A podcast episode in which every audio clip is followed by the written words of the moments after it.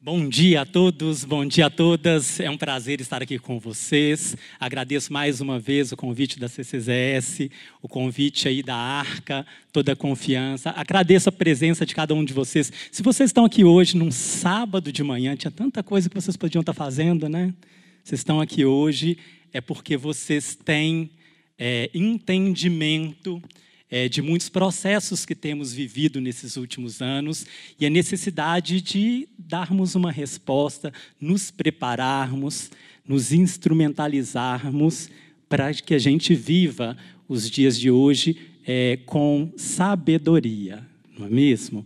Então, obrigado pela sua presença. Eu quero também aqui agradecer tantas pessoas especiais, mas a turma aqui também da Ibanet, né, da Igreja Batista Nacional, lá Estrela d'Alva. Eu estive há 15 dias dando uma palestra lá, e aí já foi juntando mais gente, gente que não tinha assistido e vieram para cá. Sejam muito bem-vindos, esse espaço também é de todos nós. Obrigado aí também. Agora a gente está fortalecendo esse grupo, porque é isso mesmo, a gente tem que se fortalecer um ao outro, isso é muito importante quando a gente fala de criança e adolescente né, a importância do bando, né, da, da gente estar tá ali juntos, da gente é, partilhar princípios, ideias e ações. Isso é uma construção muito interessante. Hoje a gente tem a Bárbara, fonoaudióloga aqui conosco, que vai entrar nessa parte final também prática, que trabalha com função executiva e que vai nos ajudar muito também. Bem, nós vamos falar aqui hoje, deixa eu ver, o meu, ah, não coloquei o meu meu exatamente o meu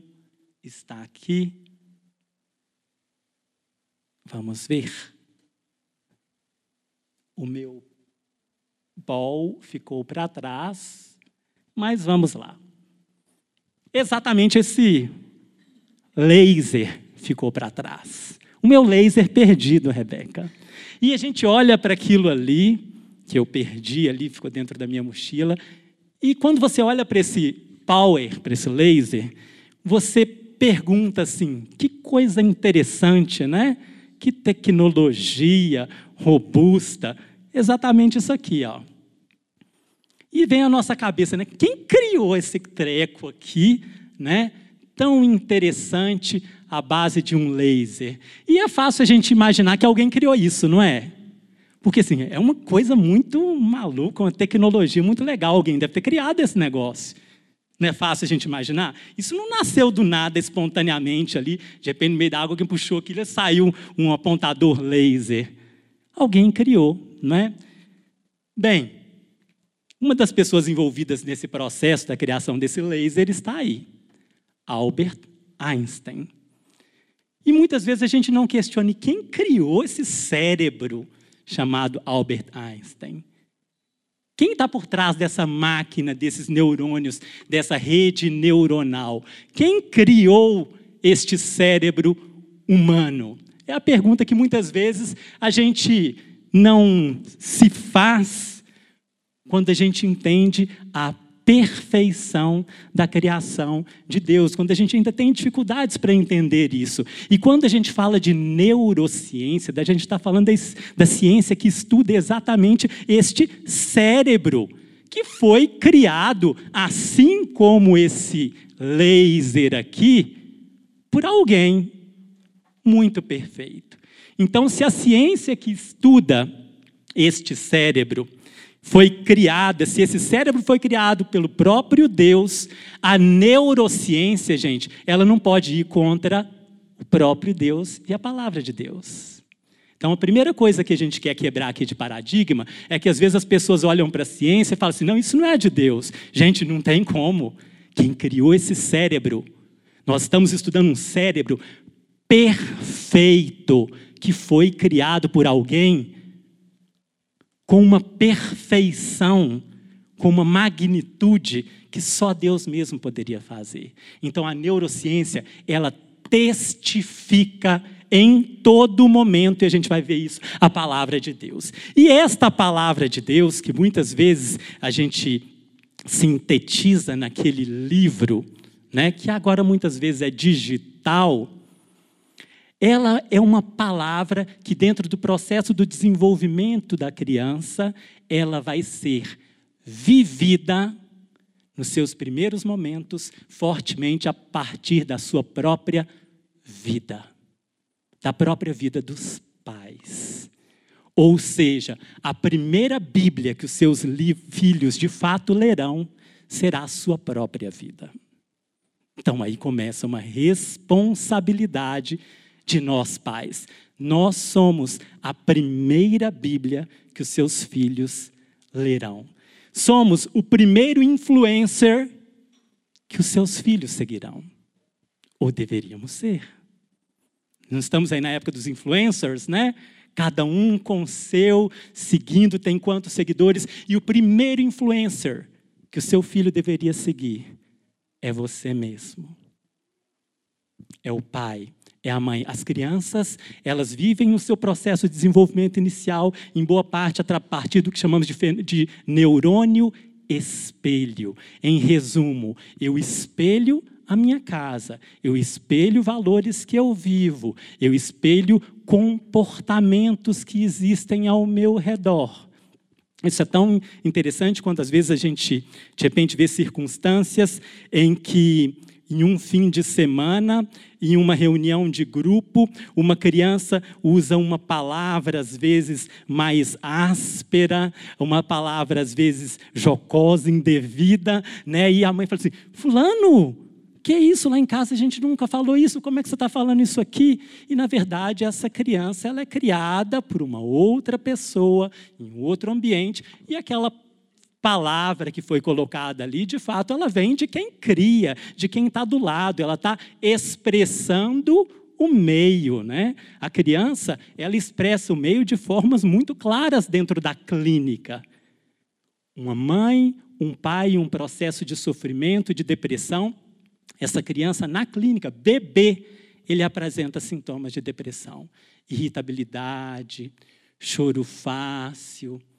Às vezes a criança maior um pouco de agressividade, e você vai vendo os sintomas da depressão que espelham aquele meio, né? E de fato essas crianças, elas influenciam-se elas são influenciadas a partir do meio, especialmente do pai e da mãe. Outro paradigma que eu quero romper aqui no princípio, a gente já falou, a neurociência não vai contra a Bíblia, ok? O primeiro influencer que seus filhos deveriam seguir somos nós, somos os próprios pais, assim como a primeira Bíblia que eles lerão. Eu quero derrubar aqui também, gente, o mito dos nativos digitais. E isto se trata de um mito ok? Isso já está bem consolidado na ciência. Quem nunca ouviu falar assim, gente, não tem jeito, essa geração, ela nasceu digital.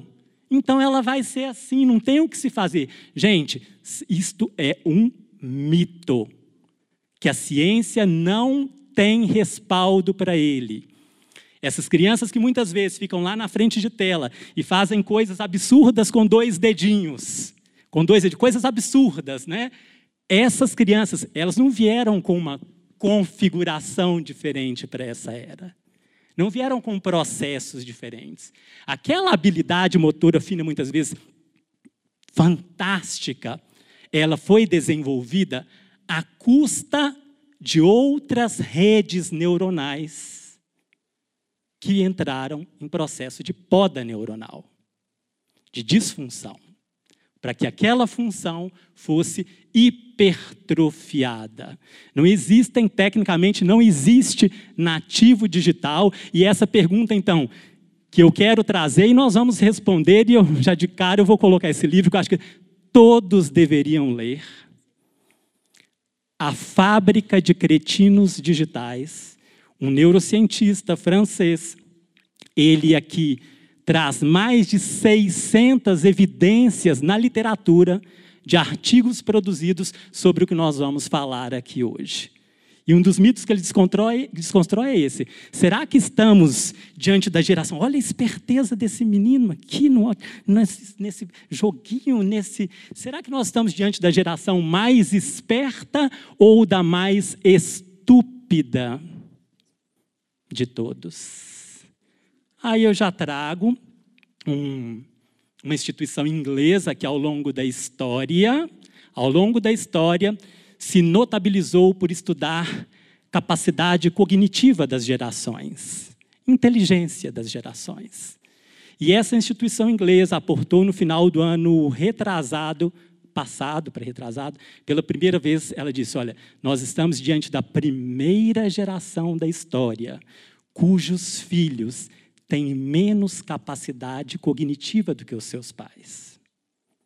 Por uma questão de sobrevivência na história, sempre os filhos têm maior capacidade cognitiva, mais competência, é questão de sobrevivência. A espécie tem que sobreviver. Mas pela primeira vez na história, estamos diante de uma geração. Olha a última pergunta e a resposta. Pela primeira vez na história, estamos diante de uma geração cuja capacidade cognitiva e inteligência é menor do que os seus pais. É a geração que mais tem acesso a recursos materiais, condições e a que menos tem competência cognitiva para lidar com o mundo em que vive. Bem, é importante a gente trazer esses, esses marcos, né? Porque a ciência, ela, ela se constrói na busca de uma verdade, inclusive sobre o cérebro.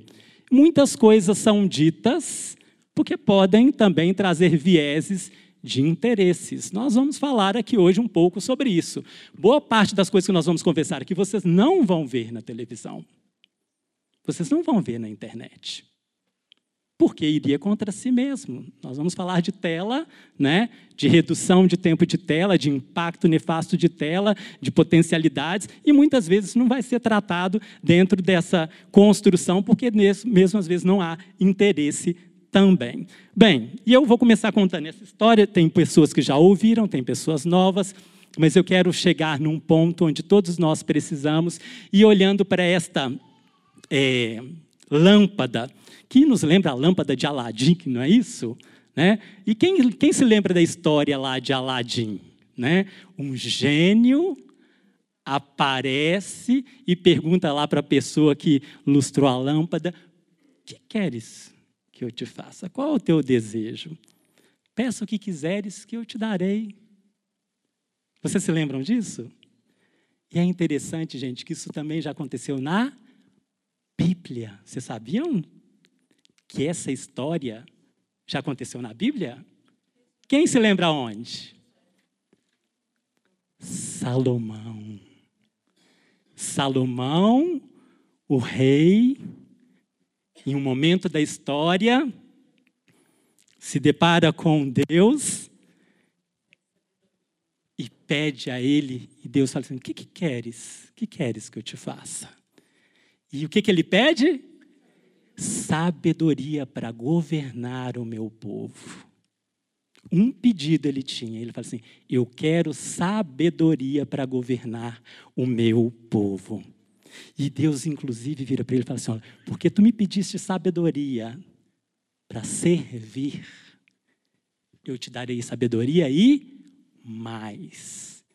Eu te darei as riquezas. E se tornou o rei mais próspero da face da terra. Alguém que pediu sabedoria. E este rei escreve uma coisa interessante: tudo tem o seu tempo. Guarde essas duas palavras aqui que eu vou focar: tempo e propósito. Salomão vem e escreve: tudo tem o seu tempo, gente. Há tempo para todas as coisas.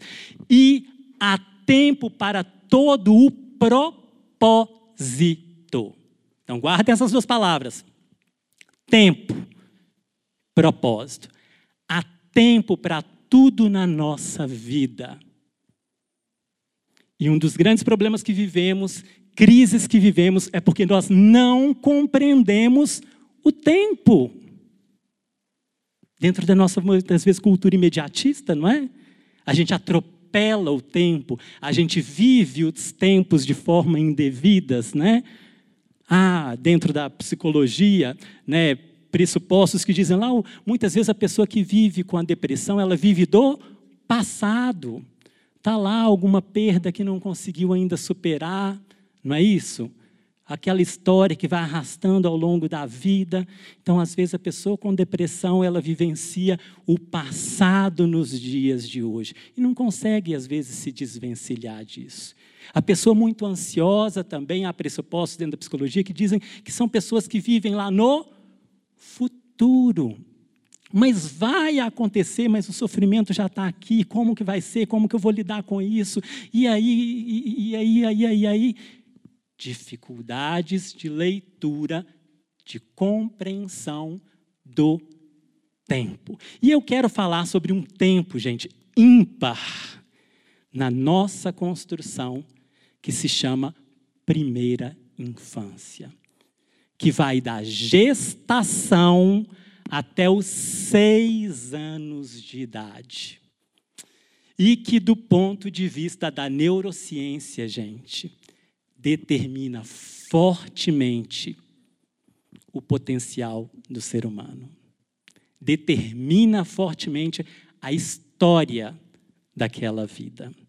E, por conseguinte, do ponto de vista coletivo, da sociedade que ela está inserida. E este desenvolvimento infantil, gente, ele começa na primeira infância dentro do útero, lá na barriga da sua mãe. Interessante onde não tem o quê? Tela. Gente, dentre os sentidos, nós vamos falar do desenvolvimento infantil a partir dos sentidos, tá bom? Vocês já ouviram falar na, lá na faculdade, na, na, no, no curso lá de biologia, os cinco sentidos? Vocês lembram? Quais são? Visão, paladar, tato, audição, olfato. Isso a gente aprendeu assim lá na biologia, não é isso? Será que é isso mesmo? É só isso? Vamos falar do desenvolvimento infantil a partir desses cinco sentidos, porque o sentido ele leva a informação para o cérebro. Que cheiro é esse? Mandou para o cérebro, o cérebro interpreta aquilo, e aí você decodifica aquilo e toma ciência e age, e pensa, e cheirar, que cheiro bom, constrói uma memória. Bem, gente, dentre esses sentidos, o menos desenvolvido da criança, especialmente quando ela nasce até os 3, 5 anos de idade, é a visão. Então, isso tem uma coisa prática aqui, tá? Coisa muito prática. A criança, gente, quando nasce, bem, dentro do útero, ela não enxerga, porque está ali, ó, aquela câmara escura. Então, ela vai desenvolver outros sentidos de forma muito mais é, apropriada, porque ali o olhinho dela está ali, ela não está enxergando, é o sentido menos desenvolvido da criança quando nasce. Para vocês terem ideia, quando ela tem dois, dois dias de vida, ela está abrindo o olho. Gente, ela enxerga tudo embaçado, é embaçado mesmo. O campo visual ótimo de uma criança com dois dias de vida, de um recém-nascido, é a 30 centímetros dele. Ou seja, é a perfeição de Deus. 30 centímetros, gente, é a distância do braço do, da mãe, do pai, do cuidador. Você pôs o bebê aqui, ele está vendo a sua face. Agora sim, estou vendo ali como é que é a mamãe, olha como é que é o narizinho do papai. Ah, então aquela voz era dele. Olha aqui, né? Agora você chegou lá, você vai visitar um bebê você chega lá de longe, você entra aqui, oi bebê, tudo bem? Tudo jóia? Ele está vendo um vulto lá, né? Ele enxerga melhor as coisas a 30 centímetros, coloridas e em movimento. Por isso os móveis. Você sabe aqueles móveis? O móvel, gente, não é para ficar lá na porta e o bebê lá no berço. O móvel é para ficar a 30 centímetros do bebê, aonde o campo visual dele, ótimo, ele está enxergando, em movimento. Isso tudo vai trazer o desenvolvimento deste sentido que é a visão. Gente, uma criança vai enxergar com perfeição em torno de 3 a 5 anos de idade, que ela tem a visão na oftalmologia que a gente chama de 20 por 20. Quem é da oftalmo sabe o que eu estou falando. Aquela visão perfeita. Então, este é o sentido, gente, que mais é imaturo nesse bebê e que vai demorar mais tempo. Agora vamos falar do paladar rapidamente, para a gente não ficar muito tempo aqui. O paladar, eu quero contar a experiência das cenouras. Dois grupos aqui de bebês. Este grupo de bebês aqui, gente, as mães curtiam cenoura durante a gravidez. Elas pegavam durante a gravidez aquela cenoura e começavam a comer, falavam assim: ah, que coisa boa cenoura, cenoura é tão gostoso, né? Então, e aqui estão os filhos das mamães que gostavam de cenoura. Aqui estão os bebês das mamães que não gostavam de cenoura. Pegavam a cenoura ali durante a gestação, tinha que comer cenoura. Cenoura, ai, que coisa ruim, cenoura. Vou ter que comer, vai, porque é bom para vitamina A e não sei o quê, então vou comer. Bem, esses bebês nascem, são dois grupos, e lhes apresentam cenoura para todos eles. Gente, o que vocês, vai, vocês acham que vai acontecer com esse grupo aqui, cujas mamães não gostavam de cenoura? Provavelmente, o bebê vai pegar, vai pôr aquilo na boca e vai fazer o quê? Eca. Por quê? Havia ali uma memória gustativa, gente. Aquela mamãe que comia, ela liberava neurotransmissores não relacionados ao prazer, ao desprazer. Isso passa a barreira hematoencefálica, a barreira transplacentária, passa a placenta, chega lá no cérebro, passa a hematoencefálica e chega lá e fala assim: tem uma coisa boa, não tem uma coisa boa rolando lá fora, não. A mamãe não está feliz com aquele negócio lá, não. E faz um fingerprint no cérebro daquele bebê. Aí lá na frente, quando chega a cenoura e vem aquele estímulo e fala assim: era aquele negócio que a mamãe comia, que, eu não, que ela não gostava, né? E do outro, isso, gente, o bebê escolhe aquilo que a mãe tende a escolher, comeu na gestação. O olfato, gente, numa maternidade, tem estudos demonstrando que os bebês reconhecem o leite materno da mãe pelo cheiro. Se apresenta vários leites maternos. Eva, é da minha mãe, não. Não. Esse é o leite materno da minha mãe. Gente, olha a capacidade, a competência de um bebê na maternidade. Eu estou falando de um desenvolvimento que começa dentro do útero. Audição. Gente, em torno de 20, 24 semanas isso aqui vai ser formado. Ó, ouvido externo, né? aqui ouvido médio. 20, 24 semanas com 12 semanas de gestação, muito antes. Gente, sabe o que é 12 semanas? É três meses. Um bebê já é capaz de ouvir por meio da vibração da coluna vertebral dele no líquido amniótico. O som é uma onda física. Alguém falou, vibrou lá no líquido amniótico, passou a informação para o cérebro que decodifica muito antes. Ô, gente, para que, que um bebê vai ouvir com 12 semanas? Para nada. E, e mais, ele tem predileção por ouvir sons graves. É igual quando você está lá num churrasco, você vai fazer um mergulho na piscina, aí tem uma música lá fora assim, dum, dum. quando você mergulha, aquele som fica mais forte, que o som mais grave, ele está no mesmo ambiente, mergulhado no líquido amniótico, aquele som grave ali, ó. Então a importância dos pais, das figuras paternas, falarem com esse bebê. Em torno da segunda semana depois que ele nasce, ele vai ter a predileção pelo som agudo. Então, tudo isso já vem dentro do desenvolvimento e a importância da gente produzir memórias afetivas desde o útero. Gente, o bebê é um ser que ama a interação social. Dentro do útero que eu estou falando. Converse com as nossas gestantes, com as nossas filhas que terão filhos. Olha, desde que tiver lá dentro comece a conversar, ministre, abençoe. Crianças cujas mães leem durante a gestação têm melhor linguagem, gente. Hoje nós já preconizamos a leitura de livros para o bebê desde a terceira, o terceiro trimestre de gestação já começar a ler. E isso está relacionado à maior capacidade de linguagem. Converse com o seu filho desde o útero. Ensine isso para as nossas filhas que terão filhos. Olha, você sabia que os bebês ouvem já dentro da barriga e que eles querem conversar?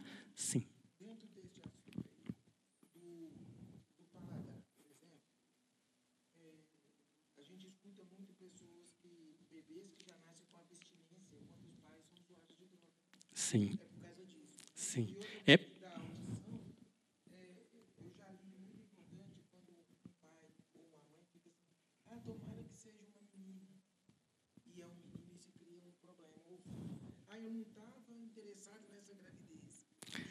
Eu vou, é, eu vou, vou falar uma coisa muito interessante de um estudo, gente, que nem estava ali. É que uma coisa vai puxando a outra, mas esse estudo é muito interessante. 300 gestantes com o entrevistador. A fase 1 da pesquisa é a seguinte. Eu estou falando muito de estudos de neurociência, que é a área da minha é, formação. Né? Durante oito anos eu estudei, oito anos eu pesquisei um neurotransmissor no cérebro que se chama dopamina. E a gente vai ver a importância da dopamina daqui a pouco. Mas, bem, esse estudo, você tem 300 gestantes, um entrevistador, e combina-se o seguinte: olha, quando eu vou conversar com você aqui, gestante, tá bom? E quando acender aquela luzinha daquela cor ali, na mesma hora você vai parar de conversar comigo e vai começar a conversar com seu bebê. Tá bom? E o bebê, gente, monitorado tá? cardiotocografia, todo a, a, o movimento, frequência cardíaca, ele está sendo monitorado em tempo real nas suas funções. Bem, aí o entrevistador está lá começando, blá, blá, blá, blá, blá, blá, de repente, acende uma luz, a mamãe começa a conversar com o bebê. O que, vocês acham que acontece com o bebê? Gente, em resumo, o bebê está lá, ai, que chato, sábado de manhã, aguentar mamãe conversando esse negócio, tudo sem sentido. Acho que eu vou dormir, que tédio, né? Aí, gente, na hora que a mamãe começa a falar com o bebê, o bebê, opa, agora é comigo. Ela parou de conversar com aquele cara chato. Ela sabe exatamente o bebê, a hora que a mamãe conversa, conversar com ele. Isso parece fantástico? Incrível, a segunda fase da pesquisa é muito mais impressionante. Você vai pensar no que você quiser na sua vida, mãe. Mas na hora que aparecer aquela luzinha ali, você vai pensar no seu bebê, sem falar uma palavra. O que vocês acham que acontece? O bebê sabe exatamente a hora que a mamãe começa a pensar nele, sem falar uma única palavra. Por quê? Porque esta comunicação é feita na base de neurotransmissores. A linguagem não importa. Nesta época da vida, se falou, você é desejado. Se falou, você não é desejado, a leitura que o bebê vai fazer é do neurotransmissor que foi enviado, passou pela placenta, entrou na barreira e chegou lá naquele bebê. Em resumo, o bebê, ele sente exatamente o que ele tem como ambiente. Ele sabe se ele é desejado. Sem que se fala, fale uma única palavra, não precisa falar. É endorfina, é adrenalina, é noradrenalina, é serotonina, é dopamina. Tudo isso está indo lá, gente. Está fazendo registro de prazer, de desprazer, sem que uma única palavra. Então, essa, essa história. Não fala, porque senão ele vai. É uma questão de sentimento, é uma questão de afeto que vai passar pela barreira e vai chegar lá e vai fazer um print de prazer ou de desprazer. E eu vou chegar daqui a pouco na questão do uso de drogas durante a gestação, porque vai ter a ver com o que a gente vai falar sobre tela. Né? Só adiantando uma coisa, gente, a tela, vocês vão entender daqui a pouco, ela às vezes fala assim: ah, eu vou dar a tela aqui para acalmar, é um docinho. Tipo um doce que você dá para acalmar a criança. A tela está muito mais. Essa informação pode chocar no primeiro momento, daqui a pouco vocês vão entender. Ela está muito mais para cocaína do que para doce. Em termos de dependência. Também é. Eu vou falar sobre isso. Né? Que tudo isso está relacionado à dopamina, que é a mesma base da nicotina, da cafeína, da anfetamina, todas as inas, da cocaína, tudo tem o mesmo princípio dopaminérgico. Né? E como que as telas vão afetar isso? Sim. Sim. Essas informações que o bebê está recebendo no né, intrauterino é tudo em nível inconsci... no inconsciente, né? Ou consciente? Inconsciente. Então, é formação de emoções mesmo, né? Aí nós vamos falar sobre isso, vocês vão entender agora na linguagem do bebê. Quer dizer, você falar para o bebê assim, bebê, bebê, eu te amo, você é lindo. O que, que ele está entendendo disso? Nós vamos chegar aí. A linguagem dos bebês. E nós vamos chegar a isso. Aí eu quero responder isso daí, para te falar o que, que ele está entendendo. Bem, e neste processo de desenvolvimento infantil, gente, existe uma ferramenta sem igual. Quem que é da música aqui? Eu sei que tem gente da música aqui, não é? A nossa querida ali também, não é? O seu marido também é da música, não é? Gente, uma ferramenta sem igual no desenvolvimento humano. Não existe nenhuma outra atividade humana capaz de trabalhar 100% das regiões cerebrais. Só a música. Vocês vão entender a importância disso, né? Nem à toa que nosso Deus tem uma coisa com música, né? Gente, a música é capaz de moldar a personalidade de uma pessoa. Olha o que eu estou falando. É capaz de moldar a personalidade. Tal é o poder da música. E os bebês nascem com memória musical, daquilo que eles escutavam lá dentro do útero. Eu já tive essa experiência, inclusive, familiar. Uma vez, eu, numa situação com uma prima, desencaixotei uma fita cassete que tinha lá, um treco lá, e coloquei para tocar lá no aparelho que tinha na casa dela, ela começou a ouvir aquilo lá e falou assim: Que isso? Que isso? Ela falou: Que isso? A mãe dela estava fazendo a comida lá na cozinha, né? Ela falou: Que isso? Que isso? Ela saiu. Ela falou assim: Que isso, mãe? Ela falou assim: Ué, essa música que eu colocava quando você estava na minha barriga. Ela, gente, ela falou assim: Essa música tem a ver comigo, da minha história. Ela nunca mais tinha ouvido aquela música. Ela ouvia dentro do útero. Gente, e o bebê, ele tem uma linguagem universal. Em resumo, em qualquer lugar do mundo, os bebês falam a mesma língua. Essa língua se chama manhês. E o que é o manhês? O manhês é a prosódia, a melodia, a harmonia. Não é o conteúdo literal. Então, vou começar a responder algumas coisas. Olha só, vocês vão entender isso aqui. Você chega para um bebê, né? Isso no, no meu passado lá existia. Hoje não vou tra trazer muita informação sobre isso, mas existia. Tinha umas músicas para colocar bebê para dormir. Gente, e as músicas eram sinistras. Pensem bem.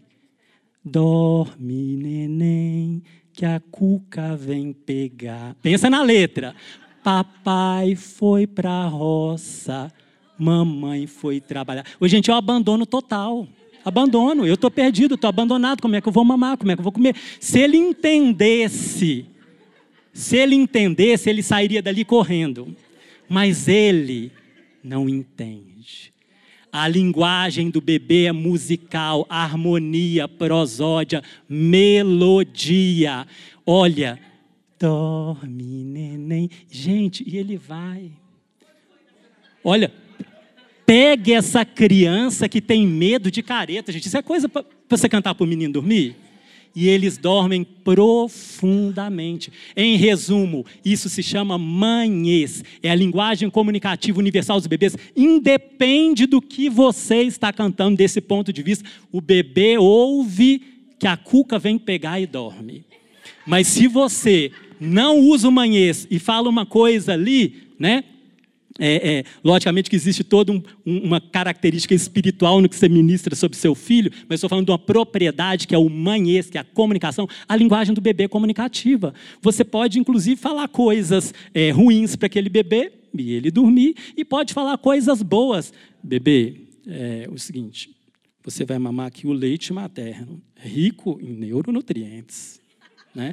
Ele, ah, ah, ah mas tudo depende do jeito que você vai falar. Amanhã. Você já viram um vídeo aquele negócio? O cara vai lá, dá uma injeção e começa a cantar e faz toda uma música. E o bebê toma injeção, nem. Ah, ah, ah, lá rindo, porque comunicou-se com ele por meio da linguagem que é o manhês. Gente, a única atividade humana capaz de trabalhar 100%. Próximo dessa é a segunda língua na primeira infância. Você aprendeu uma segunda língua em termos de regiões cerebrais que são trabalhadas, né? Mobiliza percepção, atenção, memória, percepção, atenção, memória, tudo isso aqui tem a ver com foco, tem a ver com tela, tocar. Ouvir música já trabalha essas regiões do cérebro. Tocar, então, criatividade do lado esquerdo, a ponte, molda o cérebro, a personalidade. Gente, eu quero chamar a atenção para isso. Há pouco tempo, há pouco tempo não, já tem um bom tempo, eu tive contato com uma neurocientista é, que trabalha nessa área e ela vinha da França e ela falava sobre boa parte dos neurocientistas é, de ponta hoje são franceses, como esse aqui, que é o Desmurger, que eu recomendo esse livro fortemente. Você vai lá, custa 45 reais aí na, na Amazon, você, você compra esse livro, e, em resumo, ela falava assim, eu estou perplexa como o Brasil, um país tão rico, com tanta música, com tanta melodia, se resumiu a músicas de três notas só. Que ficam repetindo, repetindo, repetindo, repetindo, repetindo, repetindo, repetindo. Três notas com conteúdos de massa e que moldam personalidades. Aquela menina começa a ouvir a música daquela da moda. E aí tá lá. No primeiro momento ela só ouve, mamãe, só estou ouvindo, não tem nada, qual o problema? Aí depois ela começa a se vestir como aquela pessoa. Daqui a pouco ela começa a pensar como aquela pessoa. Depois ela começa a agir como aquela pessoa. A música molda pode moldar a personalidade de uma criança em desenvolvimento. E isto é muito sério. Quantas músicas não denigrem as mulheres? Eu não tenho valor, eu não, eu não valho nada, eu não tenho valor. E a criança está ouvindo, eu não valho nada, eu não tenho valor. Eu não valho nada, eu não tenho valor. Ela está ouvindo aquilo ali. No primeiro momento é só uma música. Qual que é o problema? Está falando que mulher não vale nada? Mas ah, é só uma música, é só para a gente se divertir. A criança ela tem dificuldade em separar o mundo real do mundo virtual, a fantasia da realidade, o que é a música, o que é a minha vida. Eu estou dizendo que eu não tenho valor. estou falando dessa criança no estágio de desenvolvimento depois do útero, acabou a fase do manhês, ela já entende o conteúdo. Bem, então vamos lá. Com 18 meses de vida, inclusive, é um bom momento para começar o desenvolvimento musical. Gente, eu fico às vezes assim, um país com tantas igrejas, com instrumentos fechados de segunda a sábado e com as crianças tanto precisando de uma musicalização. E musicalização infantil nem precisa de instrumento, é latinha. Né? Eu falo, a minha filha viveu musicalização infantil e um potencial enorme numa igreja batista no Barro Preto, que tinha um ministério de musicalização infantil, que todo sábado de manhã tinha lá, é, é, inclusive, valor social. Você vai lá, crianças de tudo quanto é lado ia lá fazer musicalização infantil. Na importância disso. Gente, olha, a mesma crianças, mesmas crianças na mesma comunidade, a mesma escola, o mesmo meio, crianças que fazem musicalização infantil têm 15% melhor performance em testes de QI a mesma escola, as tudo igual.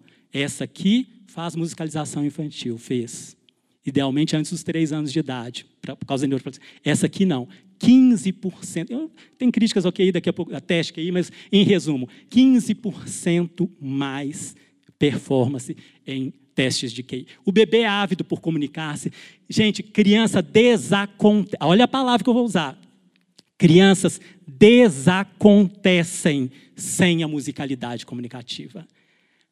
A linguagem do bebê é musical. O aprender vem pelo brincar. E a música é uma ferramenta sem Então, preste atenção na importância disso nas nossas casas, nas nossas igrejas, quando a gente vai comunicar com os nossos bebês. Vamos lá. Não é à toa que esse cara aí, que criou o laser, vira e fala: se eu não fosse um físico, provavelmente eu seria o quê? Um o maior físico de toda a história. Eu seria um músico. Eu sempre penso em música, Minha, meus sonhos diários são a partir da música. Eu vivo a minha vida em termos de música. Bem, sim. Do quê? Do rir? Ruído branco. É aquela questão de frequência que você fala? Eu já... Isso, é. É, eu não sei exatamente sobre o ruído branco, mas existem sons que trabalham frequências no nosso cérebro que vão codificar sentimentos, emoções, é, comportamentos, é, ações, é, descarga noradrenérgica ou não. Em resumo, você tem sons, por exemplo, que você simula o útero. Quer ver uma coisa bem simples, gente? Mais fácil que isso, quem é das antigas, tipo eu, tipo, não vou falar pastor, não, pastor é também, é também. O cabelo branco denunciou. Em resumo, Sabe, lá no passado, o bebê estava inquieto em casa, sabe o que, que fazia? Colocava ele lá na Brasília, né? aquele carro lá, cheirando a gasolina, e levava lá de tarde para passear. Fechava o vidro, ficava. O que estava simulando ali? O útero, o balancinho, o, o, ruído. Gente, se existe uma coisa que não existe no útero, se chama silêncio. Não existe. Não existe silêncio no útero. É o coração da mãe, o coração do bebê, é o líquido amniótico batendo, a placenta crepitando. Gente, é um barulhão danado. Aí o bebê nasce, alguém leva ele para casa, ninguém fala, ninguém mexe, ninguém dá um pio, tranca ele e vai embora. Ele fala assim: morri. Né? É isso, é. Agora me abandonaram aqui, porque que, que é isso? Eu nunca ouvi um silêncio tão profundo na minha vida. Né? Aí você leva ele para andar de, de carro, ele, ah, porque simulou o útero, tem um barulhinho do motor ali, tá quentinho, tá balançando. O meu berço balançava no útero, minha placenta balançava, aqui ninguém balança, ninguém fala nada. Então, em resumo, Sim, simula. Tem frequências que simulam o útero, aqueles barulhinhos e acalmam o bebê. Agora eu quero avançar, gente, porque eu só, tenho eu só tinha uma hora e meia, então não vai dar para falar tudo. Acho que já deu ruim. Mas vamos lá. Esses cinco sentidos, gente, que a gente falou aqui, pasmem, nem são os principais para o cérebro. Neste último ano, a neurociência solidificou isso, que existem, na verdade, sete sentidos conhecidos. E os outros dois são mais importantes do que tato, visão, audição, olfato. Porque todos esses que nós conhecemos nos relacionam ao mundo exterior. São chamados de esterocepção. Mas, gente, existem sentidos que nos relacionam com a gente mesmo, com o que está acontecendo com a gente, que se chama in, isso, interocepção e propriocepção. Como nos relacionamos com o nosso corpo? Em resumo, o seu cérebro lê o que está no seu estômago intestino, sabia disso? Que ele lê? E este alimento manda informação para ele? Fique triste, fique acordada, fique tranquilo. Este alimento ele manda informações para o seu cérebro. As... Exatamente, o nosso intestino é o nosso segundo cérebro. Interocepção. O seu cérebro lê como você está respirando agora e manda uma informação. O, o seu, sua frequência respiratória, a sua ins e expiração manda informação para o seu cérebro. Acalme. Resgate a sua memória interocepção. Propriocepção, ele lê a sua postura. O seu cérebro lê a sua face. Vê se você franziu a testa, ele está mandando. Você franze a testa, ele mandou, ativou a área da amígdala. E isso vai estar ligado a um comportamento.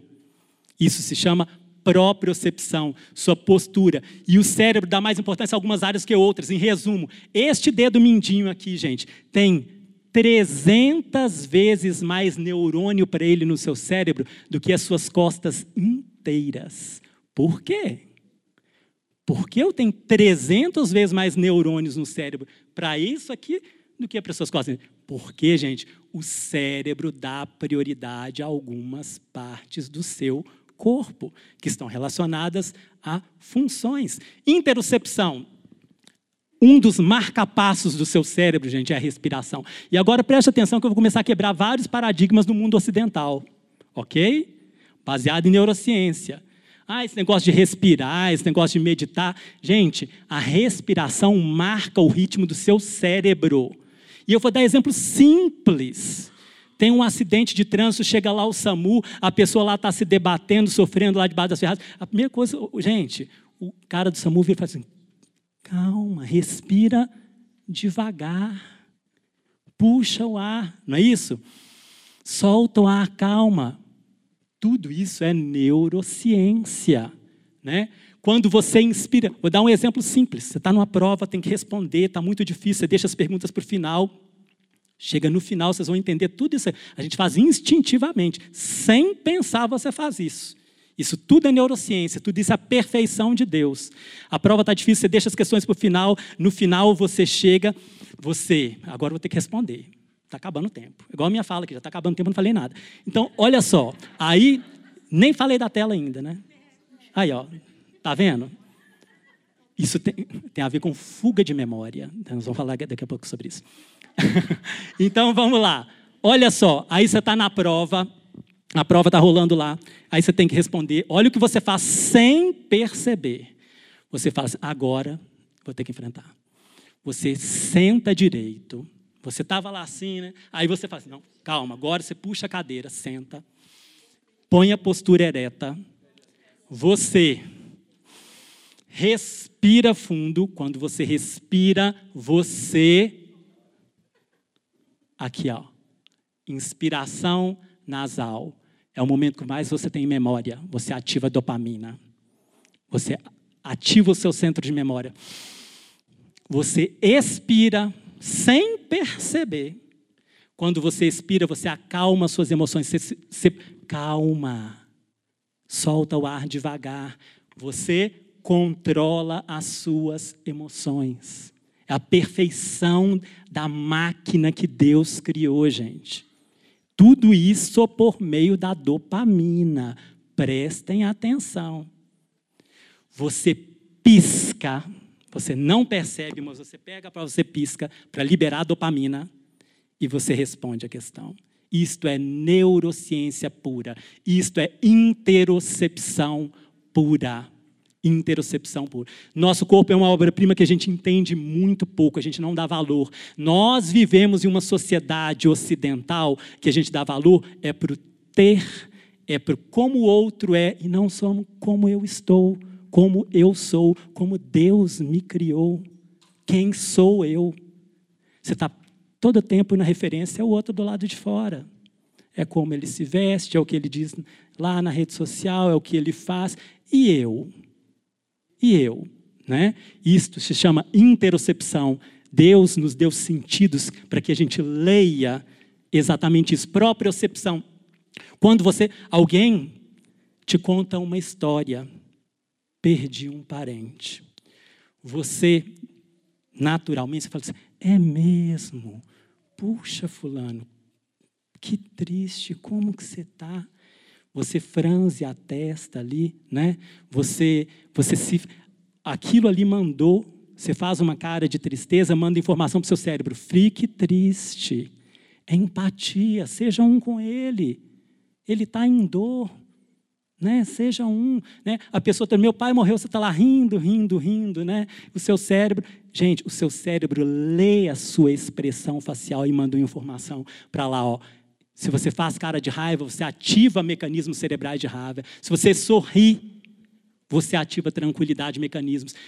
Uma das questões que nós temos vivenciado telas pequenas, começando a falar de telas, tá? Tela pequena, você está ali franzindo a testa. Gente, que notícia é essa? Hum, que negócio, que negócio ruim. Tá? Aí você está ali na tela, franzindo a testa ali, aí chega de repente o pastor Cezinha e fala para você, Rebeca, tenho que te contar um, BO que deu lá, ó. Lá no Secore, deu um BO. Aí começa a te contar o, o BO do Secore e você fala assim, puxa vida, mas que coisa, explode. Eu falo assim, calma, era só um negócio lá que eu te contei. O que acontece? Quando você franze a testa na frente de uma tela pequena, você ativa uma área relacionada à amígdala, que é o centro das suas emoções. E você já deixa ela predisposta. Aí vem uma notícia ruim, você faz uma hiperreação. O pastor Cezinho olha para a Rebeca e fala assim: Mas não era para tanto. Mas ela já tinha ativado previamente o seu centro das emoções por meio de franzir a testa na frente de uma tela pequena. Curvar-se, vou colocar um estudo simples aqui, gente, da neurociência. Telas. Quantas crianças, adultos prostrados diante de laptop, diante de celular, o dia inteiro, próprio, o seu corpo está lendo e mandando uma informação para o seu cérebro. Prestem atenção. Isso aqui é uma coisa muito prática que pode mudar a forma que você usa o seu computador, o tamanho da sua cela, da tela do celular, a altura do seu, da sua tela, do seu screen. Isso tudo simples, tá bom, gente? Vamos lá. Dois grupos é, recebendo palavras, tá? Um teste de memória, de cognição, basicamente aqui de memória recente, vão passando palavras. O primeiro grupo aqui vai trabalhar com um, notebook, um uma tela, um celular pequeno prostrado assim, ó, e vão passando informações, palavras. O segundo grupo vai ficar sentado, postura ereta, olhando para uma tela na altura da sua vista e vão passar as mesmas palavras. Quem vai guardar mais palavras? Gente, o estudo não tem nenhuma dúvida. Quem está olhando em posição ereta, no nível dos seus olhos, vai guardar, vai guardar mais palavras. Quem fica olhando para baixo vai guardar menos palavras. E mais, vai guardar mais palavras negativas. Negativas. A sua postura manda informação para o seu cérebro, né? Sim.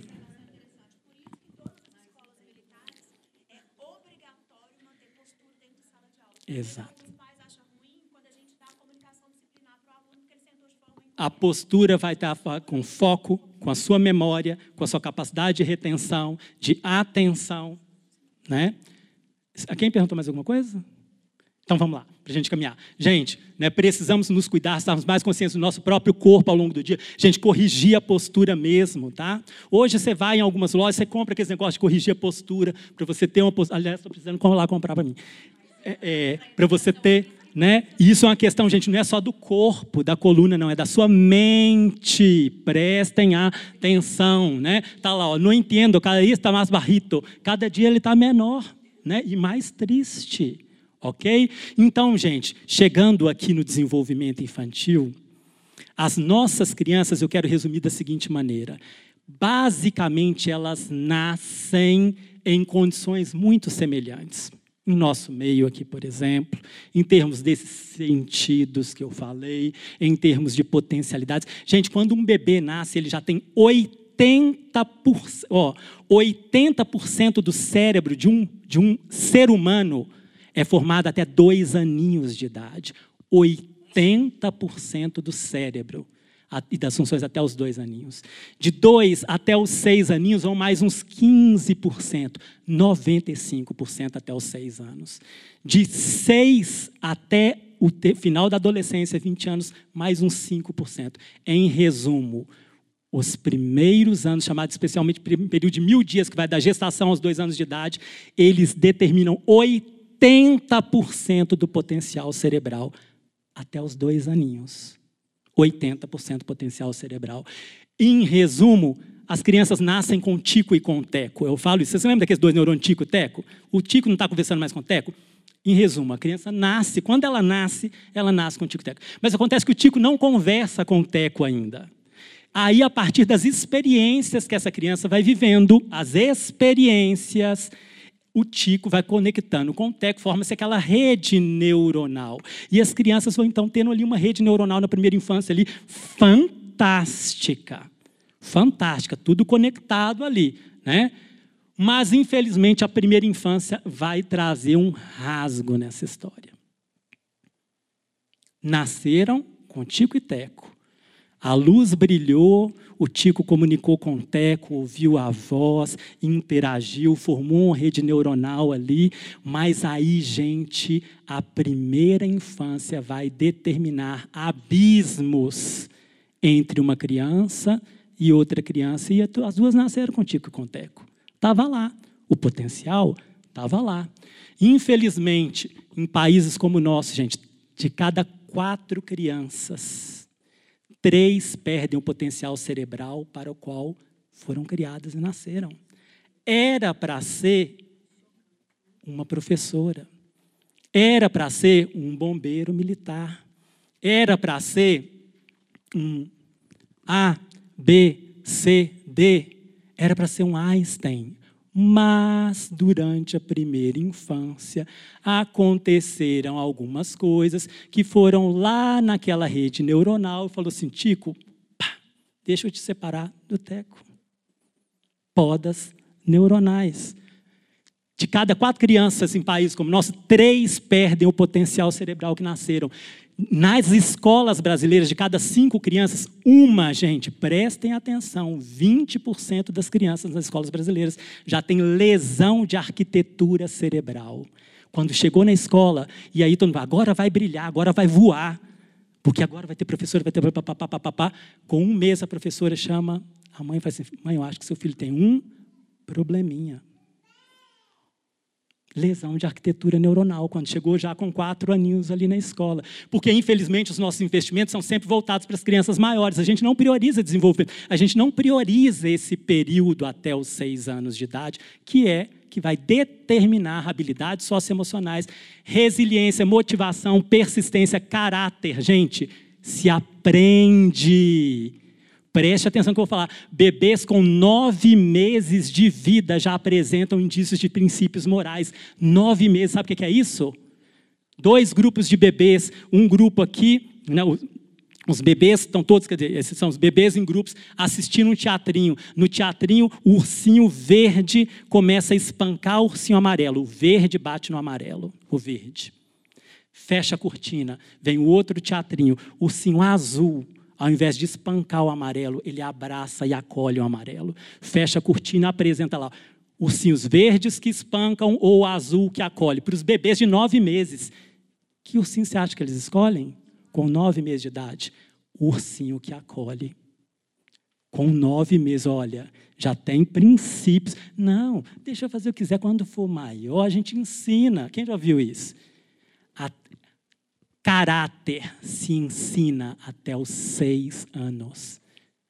Um cargo Nobel de Economia, falando sobre isso. Em resumo, vocês não querem ensinar caráter para a população de vocês, não? Sabe o que, que ele fez? Calculou o PIB e falou assim: vocês vão ficar pobres. Isso mesmo. Caráter. Vocês não querem discutir caráter. Ah, caráter é pessoal, cada um. Não, não, não, não, depois aprende. Até resiliência, motivação, persistência, habilidades socioemocionais para o sucesso se ensinam até seis anos de idade. A melhor escola, a melhor professora deveria vir no começo. Quantos de nós, exatamente, começa lá dentro do útero, perfeito, a mãe, o pai. Quantos de nós já ouvimos isso aqui? Ó? Quem já ouviu? Isso é da minha geração. Vocês não devem ter vivido isso aqui, mas a minha geração era assim. Quando você for mais velho, adolescente, nós vamos te mandar lá para aquela escola lá em Belo Horizonte. Nós vamos juntar aqui a família. Quem já ouviu isso? Aí manda o sujeito aqui para Belo Horizonte com 16, 17, 18 anos. Gente, assim, legal, mas sabe o que, que esse cara aqui veio e fala? Né? Que vai explicificar isso daqui? Que os nossos bebês em países como o nosso estão vivendo uma metamorfose inversa. Sabe o que é? Nascem borboletas e entram num casulo. Aí, quando ele já está lá dentro do casulo, mandei ele para Belo Horizonte. Mandei ele para boa escola. Esse cara ganhou o Nobel de Economia, James Heckman, 2000. Tem três prêmios Nobel, gente, sobre primeira infância. Três prêmios Nobel.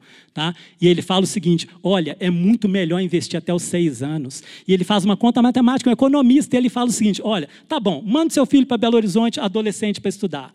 Vamos ver quanto que ele vai render, o quanto que ele vai ganhar, o que, que ele vai retornar para a sociedade. E ele estuda. Quando você investe no adulto, você vai fazer uma especialização, você investe um para voltar um e meio. Em resumo, grosseiro aqui, tá? Você investe mil reais enquanto adulto numa especialização para o seu salário chegar a 1.500 e o retorno para a sociedade. Ele fala assim, vamos fazer no adolescente, vamos investir no adolescente, mandar ele para a melhor escola, e resumo, você investe um para voltar dois. Você gasta mil com seu filho adolescente, vai voltar dois mil. Agora ele fala, pega uma criança de 0 a 6 anos e investe nela. Você investe um para voltar sete vezes mais. Gente, nem bolsa de valores dá isso. Nem bolsa. Você vai gastar mil, é uma metáfora, tá? Vai voltar sete mil. Ele prova isso, um, um economista, e prova isso fala assim: gente, nós temos, a melhor professora tinha que vir no começo.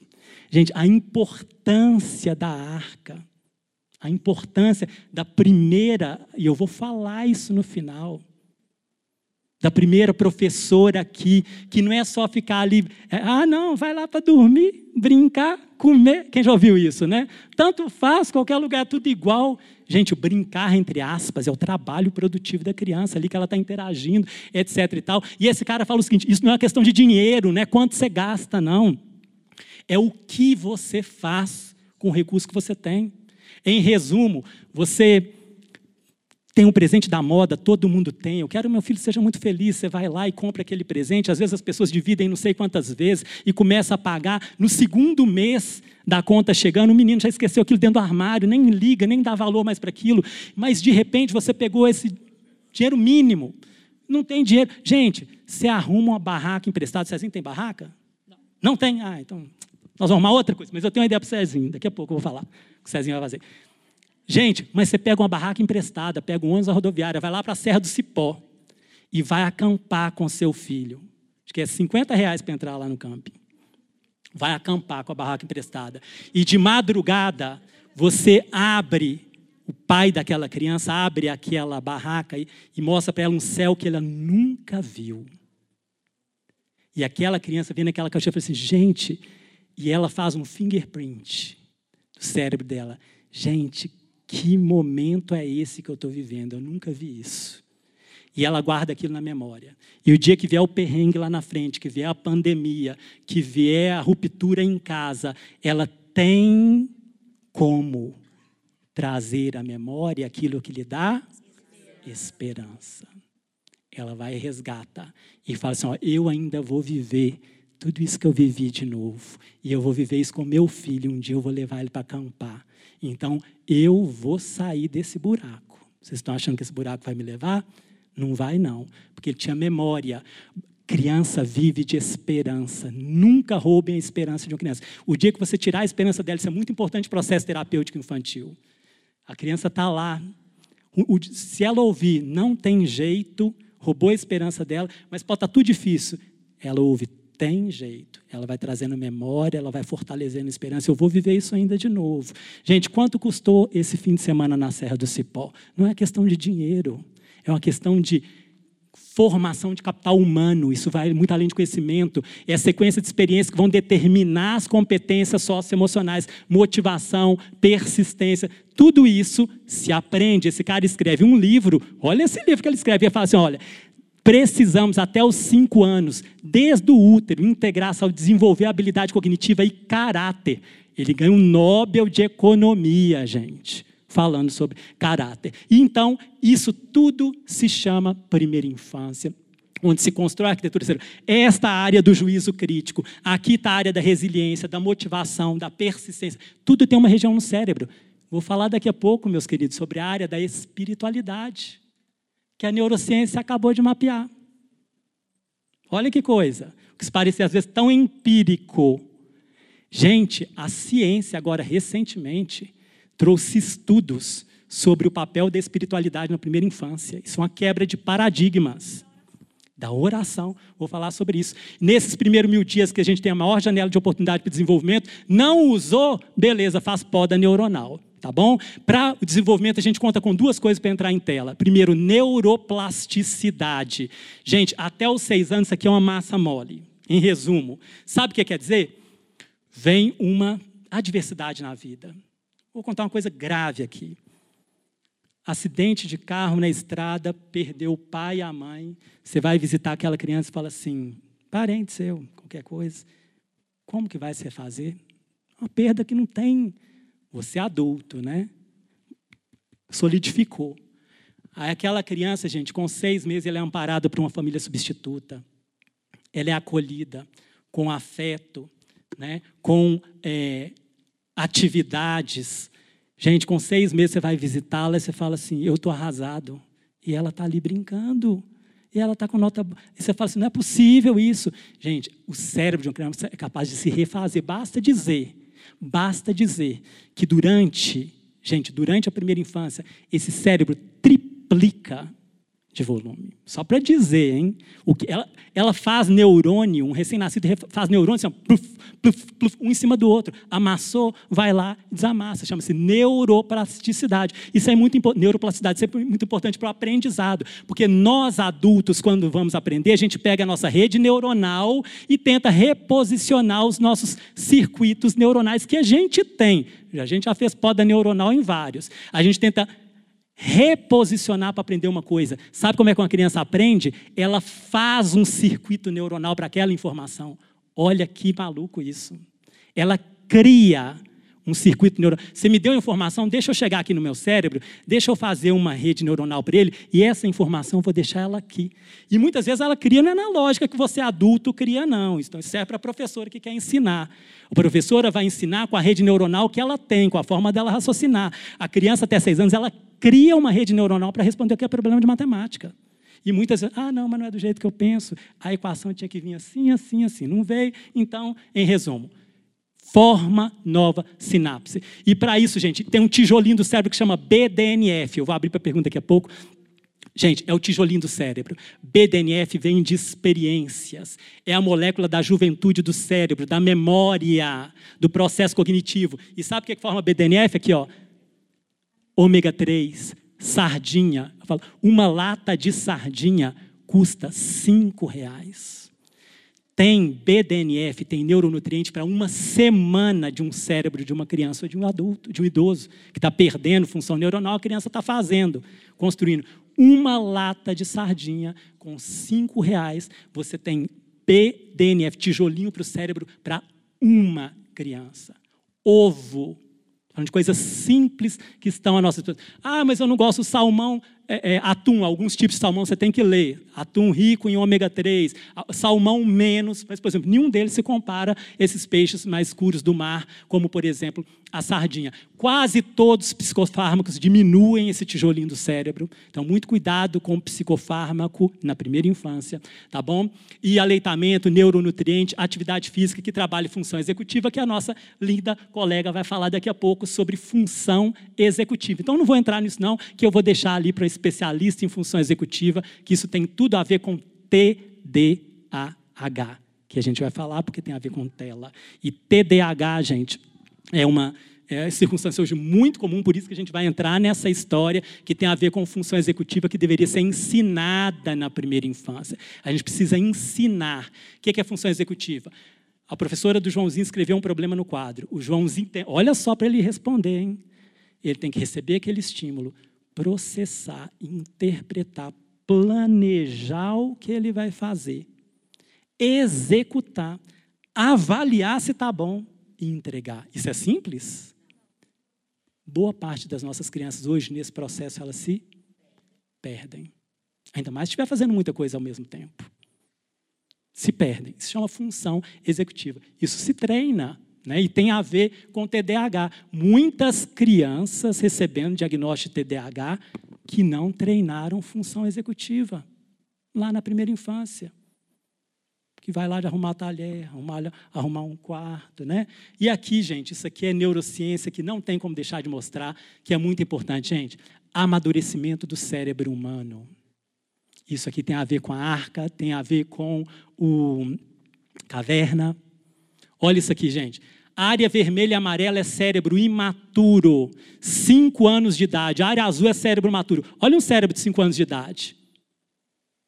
Um cérebro de um pré-adolescente. Olha essa área aqui que é o córtex pré-frontal dorso lateral. Sabe que área que é essa aqui, gente? É a área do função executiva, juízo crítico. Eu fiz uma coisa que vai dar ruim ou vai dar bom? Isso. E quais as consequências disso que eu estou fazendo? Função executiva. Eu avalio, eu executo. Tá bom. Isso, qual consequência? Capacidade de decidir o que, que vai acontecer comigo. Você vira, quem já percebeu isso? Ah, mas o adolescente parece que eu falo, ele não entende, né? Você está falando assim, quando você for adulto e você for lá escolher a pessoa, ele o adulto, futuro, pessoa. Ele está assim, gente, calma, pai, não dá para falar nada dos dias de hoje, não. Assim, o que, que vai acontecer comigo hoje à noite? Pelo menos vai ficar mais fácil. O que, que vai acontecer hoje à noite? Mas o que, que vai acontecer daqui a 30 anos da minha vida? Aqui, ó. Cérebro de adolescente. Madurinho, madurinho, madurinho. Olha a área do juízo crítico, função executiva. Gente, 20 anos de idade ainda está lá amarelo. Isso tem repercussão na nossa vida, hein, caverna? Tem repercussão, tem repercussão. Né? Alguém falou aqui uma coisa muito interessante, né? A criança, né, ali na primeira infância, você vai semeando ali princípios naquela vida, caráter, você ensina princípios né, naquela primeira infância. O, o, o adolescente, que recebeu o princípio, muitas vezes você vai trabalhar com ele a disciplina do hábito, a disciplina, ó, saiu dali, vem cá, hoje o que, que aconteceu lá foi legal, o que, que você acha? Não, e amanhã? E tá, você vai trabalhar aquilo ali, para que no futuro você tenha um, foi você que falou isso, um amigo, não foi isso? Você viu que eu prestei atenção no que você fala? Ó, legal. Então vamos lá, exatamente isso. Agora, tem gente que quer ser amigo, entre aspas, né? E agir como amigo lá, na hora que era para dar princípio que era para dar disciplina, e vai, vai embolando aquele treco todo, e a cabeça da criança, ela busca referência, viu, gente? Ela busca limite, não se enganem. A criança, ela busca no ambiente limite e referência. Né? Então, vamos lá, contamos com a epigenética. Isso é muito bom, gente. Sabe para quê? Para dizer o seguinte, tinha tudo para dar errado, vai dar errado? Não. Existe uma coisa que se chama epigenética. Vou dar uma coisa simples para vocês entenderem isso. Naquela família tem um traço lá da hipertensão, do diabetes. Você chega lá, meu tio tem diabetes, uh, o filho tem diabetes, mas ué, na minha família tem um cara lá que não teve diabetes, que estranho, o irmão dele não teve. O irmão dele não teve é, câncer e os outros tiveram. Epigenética. Genética não é uma sentença dada. A genética vai se fundir ao ambiente, às escolhas, aos valores, para determinar ali o que vai acontecer. A expressão pode, em resumo, depois vejam um, um documentário da BBC, Epigenetics, BBC de Londres, muito interessante. Dois gêmeos homozigóticos, univitelinos, tudo igual, tudo igualzinho, a mesma determinação para o câncer eles vivem vidas distintas. Um resolve trabalhar seis horas por dia, numa coisa que ele amava, de bicicleta, e ele era, e o outro fala assim: não, vou trabalhar assim, assim, assado, colocar um gravata, e ele não gostava. E ele não gostava daquilo, não se sentia bem com aquilo tal. Em resumo, com 40 anos, um dos dois faz câncer. Não é muito difícil imaginar quem fez. O que tinha tido escolhas que ele não era feliz com aquelas escolhas ele faz o câncer. Gente, até aí parece uma coisa óbvia, mas sabe o que é interessante isso? Eles desfazem o código genético desses dois e vão ver que lá naquele cara que tinha tudo para ter o câncer e fez escolhas que ele falou assim, eu vou trabalhar nisso, que eu amo, papapá, ele desenrolou o DNA dele, metilou a estônia, onde estava determinado o câncer, enrolou de novo e colocou lá no lugar sem câncer. Epigenética. E uma das maiores substâncias epigenéticas se chama afeto, amor. O amor cura. E a ciência hoje reconhece a importância do afeto. Eu já estive, é, dentro da minha formação, é, psicologia médica, dentre outras coisas, em, em, fóruns técnicos, e eu gosto de contar um, um, caso aqui da região metropolitana de Belo Horizonte muito importante. Eu acho que o meu tempo já acabou, né? eu nem entrei na tela. Mas, em resumo, para continuar aqui, para a gente não perder mais tempo, é o seguinte: oi? Ah, tem um relógio aqui na minha frente. Oh, não, não acabou não. Então, porque eu quero entrar na tela. E agora a gente vai entrar na tela. É o seguinte: a gestante queria muito ter um bebê, a, mulher queria muito, muita dificuldade para engravidar. Caso real, que eu vivenciei, que eu vi o exame, não é que me contaram, não. Real. Nós discutimos no meio dos doutores da psicologia médica desse estado. Queria muito ter um filho. Consegue engravidar. E ali do meio da gestação, no pré-natal, exame de imagem, opa, tem um negócio que não está legal aqui. Esse bebê tem um tumor ele está com um tumor. E aquele tumor começa a crescer no monitoramento de imagem, e o tumor crescendo, não tem jeito, nós vamos ter que tirar o bebê. Nós vamos tirar o bebê porque é incompatível, não tem como, nós vamos ter que interromper. E aquela mulher de fé começa a orar, orar, orar. E toda a comunidade dela de fé orando para mudar aquela história. E marca a cirurgia. E o vídeo lá, guiado pelo vídeo, para você entrar no lugar certo da cirurgia, né? Você guia pelo vídeo para não fazer um ato intempestivo ali. E na hora que põe o vídeo lá, põe, cadê o tumor? Cadê o tumor? Não, mas ela mesmo, o exame não é dela, é dela, ela está aqui, olha, e o outro exame. E aí põe o do outro, é, é ela, é ela, não, é meu. É aquela história toda, é meu mesmo, sou eu, é o tumor, tal, cadê o tumor? Fecha, não, não Vai ter cirurgia. Não tem o que fazer. O bebê não tem tumor, o bebê não tem tumor.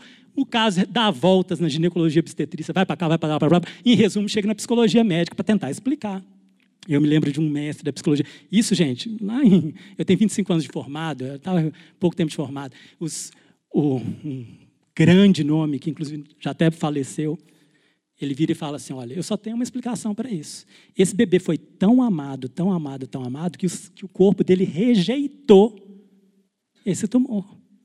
Não consigo explicar mais isso. Mas foi pelo afeto, foi pelo amor. Ele falou assim: o amor curou essa criança. Gente, Deus é o quê? Ele é o princípio do amor. O amor, ele cura. O amor é uma substância epigenética para enfrentar desafios como negligência emocional. Sabe o que quer dizer isso, gente? Alguém tem ideia quanto tempo, em média, um pai brasileiro gasta com seu filho por dia? Tinha coisa boa, eu falei do BDNF que constrói tijolinho do cérebro. Eu falei da epigenética que fala assim: a genética é ruim, era para ter TDAH, era para ter espectro autista, mas vem cá, o meio vai entrar nisso aí, não vai se desenvolver. Mas existem adversários nessa, nessa luta. E eu quero falar do primeiro deles, que é o princípio de que hoje nós chamamos na literatura de negligência emocional. Quanto tempo em média um pai brasileiro passa com seu filho? Alguém tem uma ideia? Pode chutar cinco por dia, uma hora, uma hora, uma hora, uma hora, papapá. Em resumo, gente, em média, estudo da Universidade Federal, um pai brasileiro gasta com seu filho 10 minutos por dia. 10 minutos por dia. Em resumo, chega cansado ali do trabalho, tira o sapato, agora vamos, jantar, né? Senta ali na mesa, eu já até falo assim, ele vira para o filho dele e fala assim, ei filho, como é que foi lá na escola hoje? Para ficar mais rápido. Fala assim, assim, assim ou assim? Para não precisar contar a história toda. Assim, assim, ah, assim, ah, beleza, então vamos lá. Ele come, vai tomar o jantar, o filho vai, sei lá no quê, ele vai ver um jogo de futebol, pronto, acabou. Dez minutos. Gente, o que, que a criança vive do espelho? A referência está dando dez minutos por dia para ele. Gente, ele vai procurar outro espelho. Essa criança vai procurar outro espelho vai procurar outra referência. Tem gente que vai dar muito mais de 10 minutos de qualidade para aquela criança. Quanto tempo esse pai fica. Gente, a criança tende a vincular-se, ela vai procurar vínculo afetivo para ter segurança emocional, principalmente se ela tiver em situação de estresse.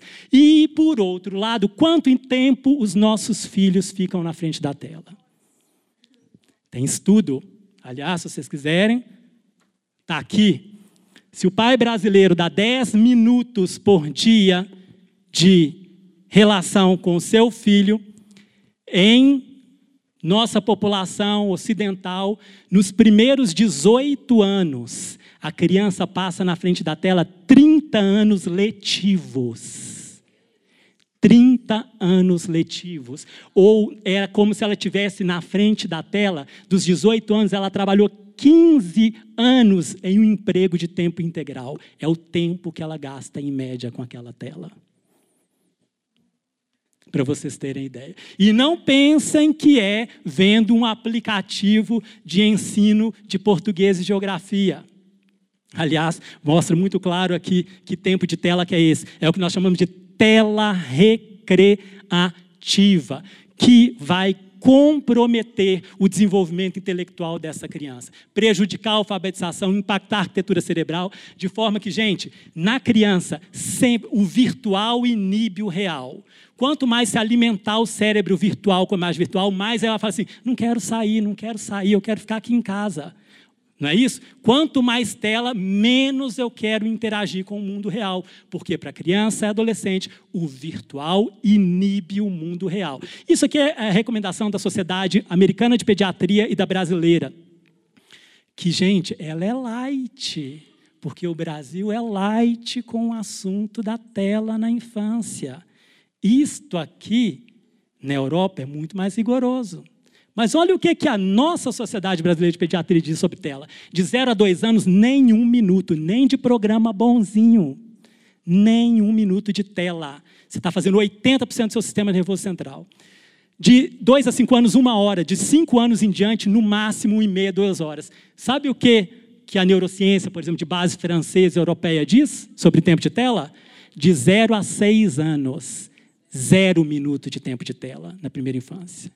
De 6 anos para frente, no máximo uma hora. Mas eu coloquei aqui porque é o que a Sociedade Brasileira de Pediatria coloca, a Academia Americana. Exato. Fez poda neuronal. Vamos lá. O problema é só o tempo de tela? Não, é a luz da tela. A luz azul. Gente, aquilo é um campo eletromagnético. É um campo, ele... vou, vou. É um campo eletromagnético, ok? É física que vai trabalhar no cérebro em desenvolvimento e mesmo no adulto, dependendo da, da, da, da hora, mudança de funcionamento cerebral. Em resumo aqui, gente, essa luz azul da tela, ela reduz melatonina. Você ligou a tela de noite para ver as últimas zapiadas do dia, não é isso, Rebeca? As últimas zapiadas. Vamos ver o que aconteceu aqui para eu dormir em paz. Aí você abre o WhatsApp. O, a sua luz de tela está falando assim: cérebro, acorda que não é hora de dormir. Suspende a melatonina. Não é agora. Reduz melatonina. E o sono é fundamental para o ser humano. Preste atenção, gente. É algo que a gente não dá valor em uma sociedade, muitas vezes, onde tempo é dinheiro, não é isso? Para que dormir? Está todo mundo dormindo, vai estudar, você vai ficar melhor do que os outros. Não é verdade. A neurociência isso não é.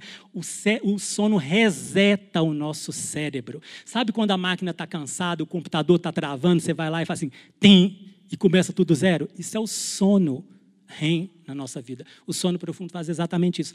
Reseta. Uma criança, às 10 da noite, ela recebe ali a descarga de hormônio do crescimento, que está relacionada à dopamina, o mesmo receptor dopaminérgico, eles comungam ali, a mesma região.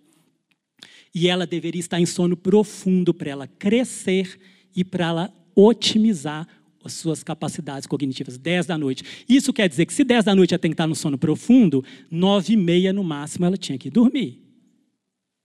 Para ela conseguir 10 horas usufruir disso. Tem uma corte japonesa demonstrando que os bebês que dormem depois de, 28, de 22 horas têm menor neurodesenvolvimento e capacidade cognitiva. E uma das coisas para controlar isso, se o celular, se a tela, se a televisão está no quarto de dormir, aí. Então, primeira coisa, gente, primeira infância, adolescente, 10 anos, não deveria, isso tem tudo a ver com tela, eu vou demonstrar isso daqui a pouco.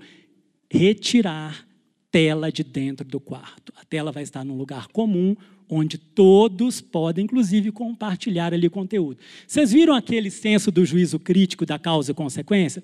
O adolescente está lá, papai confia em mim, eu confio nele, amigão, tal.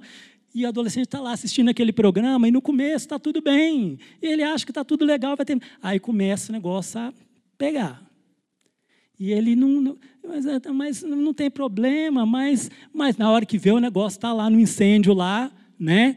E, e, e, e, e o juízo crítico, a capacidade de decidir onde ia terminar, e a tela está lá dentro do quarto. E mais, a dissociação mundo real, mundo. Não, isso é lá na tela, não é comigo que vai acontecer. Não sou eu. A criança adolescente não faz essa. O real o virtual inibe o real. E ele está achando vai acontecer sim. Gente, a ponto de. A Sociedade Paulista de Pediatria colocou aqui no final: filho que não consegue dormir com pesadelo, vai orar, vai rezar. Está escrito, eu vou mostrar para vocês isso, gente. Não é, não, é, não é falácia, não. Eu vou demonstrar isso. Gente, eu vou fazer o seguinte: algumas pessoas estão levantando a mão, pelo horário, eu avanço aqui um pouquinho, paro e abro para as perguntas, pode ser? Só para a gente concluir, porque talvez eu vou responder. E aí, gente, muitos de nós estamos perdendo foco na tela. Hoje, TDAH, que era uma coisa que você falava da infância. Você teve na infância? Você teve na infância? Então, agora, se é adulto, então deve ser TDAH. Mas se você não teve, não tem TDAH. Gente, hoje a gente fala em TDAH induzido por tela. Induzido, não tinha lá atrás. O que é TDAH? Comportamento desatento, hiperativo possível. Ah, eu sou assim. Excessivo e prejudicial. Tem que ter disfunção. Está trazendo problema. Tá? Essa desatenção está trazendo problema. Essa hiperatividade, essa impulsividade. Gente, o problema não é que a criança, o adulto, é menos inteligente do que as outras. Não é uma questão de inteligência, não. é de foco, de concentração, de como você percebe aqueles sentidos que eu falei da criança lá no começo. Ela não consegue controlar o impulso, então toda hora vem um impulso, aí começa a fazer uma coisa, começa a fazer outra, não consegue controlar todos os impulsos, inclusive de memória, porque não é só de fazer. Às vezes você é adulto, você já conseguiu se controlar no sentido eu vou terminar essa tarefa porque eu comecei e não é legal ficar pulando de galho em galho. Mas a sua mente vai fugindo toda hora. Também tem um controle desse impulso, mesmo que você não venha ao ato. Né? Isso tem a ver com função executiva. Uma a cada quatro, doze crianças e adolescentes hoje cursam com esse diagnóstico, aumentando em adultos, será que eles estão adquirindo? Essas crianças vão ficar distraíveis. Você acabou de falar uma coisa, você pergunta para ela: Hã?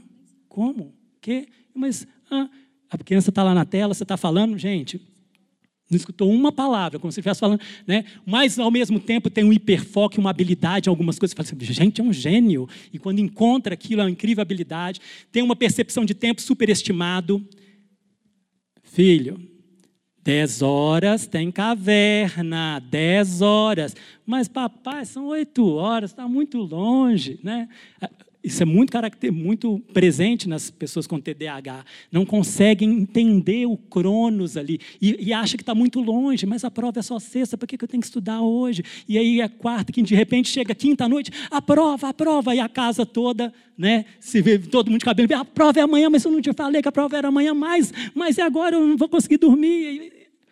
Nós precisamos, inclusive, ajudar lá com a agendinha. Ó, quinta-feira, risca lá. Só falta sexta-feira. A caverna é 10 horas. Então, gente, para ajudar né, a criança com TDAH, com, muitos de nós cursamos algumas características, né? Põe lá o reloginho, ó. Nós saímos de casa nove e meia para ir para a comunidade, para a caverna, né? Gente, oito e meia, falta uma hora. Aí depois, igual o reloginho que põe no quadro na hora da prova, Nove horas, faltam meia hora. Filha, mas você está exatamente do jeito que estava. Sabe isso? Você ajudar, né? Isso ajuda. Muitas vezes atraso, procrastinam, né? com essa característica, as dificuldades de mau tempo. Às vezes desorganização espacial, vai empilhando tudo ali, mas tudo numa lógica que a gente chama lógica de pilhas. Você vai lá e muda uma coisa no meio daquela bagunça organizada, a pessoa fica desorientada. Né? Mas eu sabia exatamente onde estava. E, e, então é importante a gente entender isso. A memória de trabalho que está prejudicada é exatamente aquilo que você, ela lembra de tudo do passado. O problema não é a memória tardia, é a recente. E isso vai trazer, às vezes, dificuldades no mundo social. E tudo isso, gente, quem regula é a dopamina. É a molécula do foco, da atenção, do prazer, da curiosidade. Regula o foco que nos habilita a fazer algo. Existem duas vias, prestem atenção no que eu vou falar, gente, na neurociência. É simples vocês entenderem isso. Há duas vias neuronais da atenção. Tá? Qual o seu nome? Eu vou conversar com a Tatiana. Para eu prestar atenção com a Tatiana, eu tenho que ligar uma via da tarefa. Task Network. Via da tarefa. Eu liguei. Mas para eu conversar com ela, eu tenho que desligar essa via que, de tudo que está ao redor, que é a via do ócio, da inatividade, que vai me levar para um, para lugar nenhum, é um mundo de, de, de estímulo sem sentido. Então, eu ligo uma via e desligo a outra. Sabe quem que é o maestro dessas duas vias? É a dopamina. Se não tem dopamina adequada, não tem foco, eu ligo essa e ligo essa, fica ligada, ela não desliga. Em resumo, eu converso com ela e todos os estímulos, barulhos, tudo chegando ao mesmo tempo, eu não consigo focar na minha conversa com a Tatiana. Quem regula essas vias é a dopamina, ok? A prova disso, uma das provas, é que a ritalina, quem já ouviu falar para dar foco, é um agente dopaminérgico. Gente, sabe o que é ritalina? É um psicofármaco, é um, é um psicoestimulante. Vamos fazer um foco químico. Tá bem? A ritalina, metilfenidato, é uma anfetamina que às vezes as pessoas tomam para emagrecer, por exemplo, que às vezes ficam, né, não, sertralina é diferente. é uma anfetamina, que então vai fazer um foco químico. Gente, que pode ser feito, né? A, a estrutura química da, anfeta, da ritalina, que é uma anfetamina, que muitos adolescentes hoje estão tomando para fazer prova em concurso, sabiam disso? Adulto toma para fazer foco, foco químico. 25% dos adolescentes norte-americanos, de cada quatro, um usam psicofármaco para fazer foco, foco químico. Que, gente, tem a mesma estrutura, é uma anfetamina, que tem a mesma estrutura, né? A, o metilfenidato, a mesma estrutura de uma anfetamina, que tem a mesma raiz de uma cafeína. As pessoas tomam café para fazer foco? De uma nicotina no fumo cigarro para fazer foco? De uma cocaína. A mesma estrutura para fazer foco químico. Né? Bem, existem outras formas, gente, aqui que nós temos que chamar, né? Para fazer foco sem ser foco químico, para fazer atenção. Né? E eu vou falar sobre algumas delas. Isso é de um, de um site muito bom, né? é, é norte-americano, eu tive que fazer uma tradução de parte dele só para a gente mas eu vou falar. Meditar. E aqui eu quero quebrar alguns paradigmas do mundo ocidental sobre meditar, tá bom? Que eu tive que, inclusive, quebrar o meu. Quando eu entendi a função da meditação, gente, é, é um reset que, assim, nós vamos falar sobre isso dormir, controlar o tempo, aquele reloginho que eu falei para ajudar lá, exercícios físicos e mentais, abandonar redes sociais, ir para a natureza. Por isso estava falando da, da Rebeca do Cezinho, eu estou querendo pegar o Cezinha lá e nós vamos fazer uma ideia, de fazer trilha com essas nossas crianças e adolescentes, levar lá para o meio da natureza, né, que já tem ideias muito boas nesse sentido. Eu já estou fazendo, e ah, hoje à tarde eu vou sair daqui e vou fazer também minha trilha. Mas vamos lá. Reduzir estresse, ouvir música, né? ser criativo. Então, em resumo, está aqui, né? Ir lá, regular sua dopamina natural por meio da música, da criatividade, né, que você pode fazer com seu filho, né, lá com, com coisas simples dentro de casa. Eu não vou falar sobre isso, mas eu quero falar sobre comer saudável, o que você come, proteína, neuronutriente, né? Tá lá, ó. As carnes trazem os aminoácidos que vão formar dopamina. Tirosina, fenilalanina são aminoácidos que vão formar ali a dopamina, que vão formar também serotonina, adrenalina, noradrenalina, óleo de peixe, nozes, amendoim, ovos, leites, tudo isso aumenta DHA, que é neuronutriente. Em resumo, você come neuronutriente come neuronutriente que vai formar BDNF no seu cérebro, né, junto com as experiências que você vai viver. As proteínas determinam humor, comportamento, função cognitiva, ferro, cálcio, anemia. Né? A criança está anemia, está lá desanimada, está lá triste, toma o ferro né, e, e vai lá e melhora, né? preferencialmente mediante alimentação natural. Gente, sempre alimentação natural é a via de, de preferência. Peixe, maria, castanha, brócolis, soja. Estudos demonstrando que, olha, alguns casos de TDAH podem ser induzidos por alimentos, que vão jogar exatamente contra essa história. Se eu falei que há alimentos que aumentam foco, existem alimentos que podem também tirar por meio de processos. Isso aqui, inclusive, é um estudo é, do Lancet, que é uma revista hiper conceituada, demonstrando, ó, vale a pena avaliar alguns casos se não há uma indução por alimentos. Eliminação de alguns alimentos comumente relacionados à intolerância foi importante durante quatro semanas para melhorar a TDAH na infância. Outro estudo também de fronteiras em psiquiatria. Meditar, gente. E aqui eu quero falar sobre uma coisa muito importante, que é a meditação. Prestem atenção. Eu não estou falando do uso religioso que muitas correntes vão fazer disso. Isso é uma coisa. Uma coisa é o que eu vou fazer durante a meditação, em que eu vou meditar. Outra coisa é um princípio que é a meditação. Isso aqui está muito bem consolidado. O que é meditar? Na verdade, gente, é simplesmente você se desconectar de todo esse mundo de sentidos, olfato, tato, audição, papapá, que a gente fica aqui é, inundado 24 horas por dia tirando nosso foco.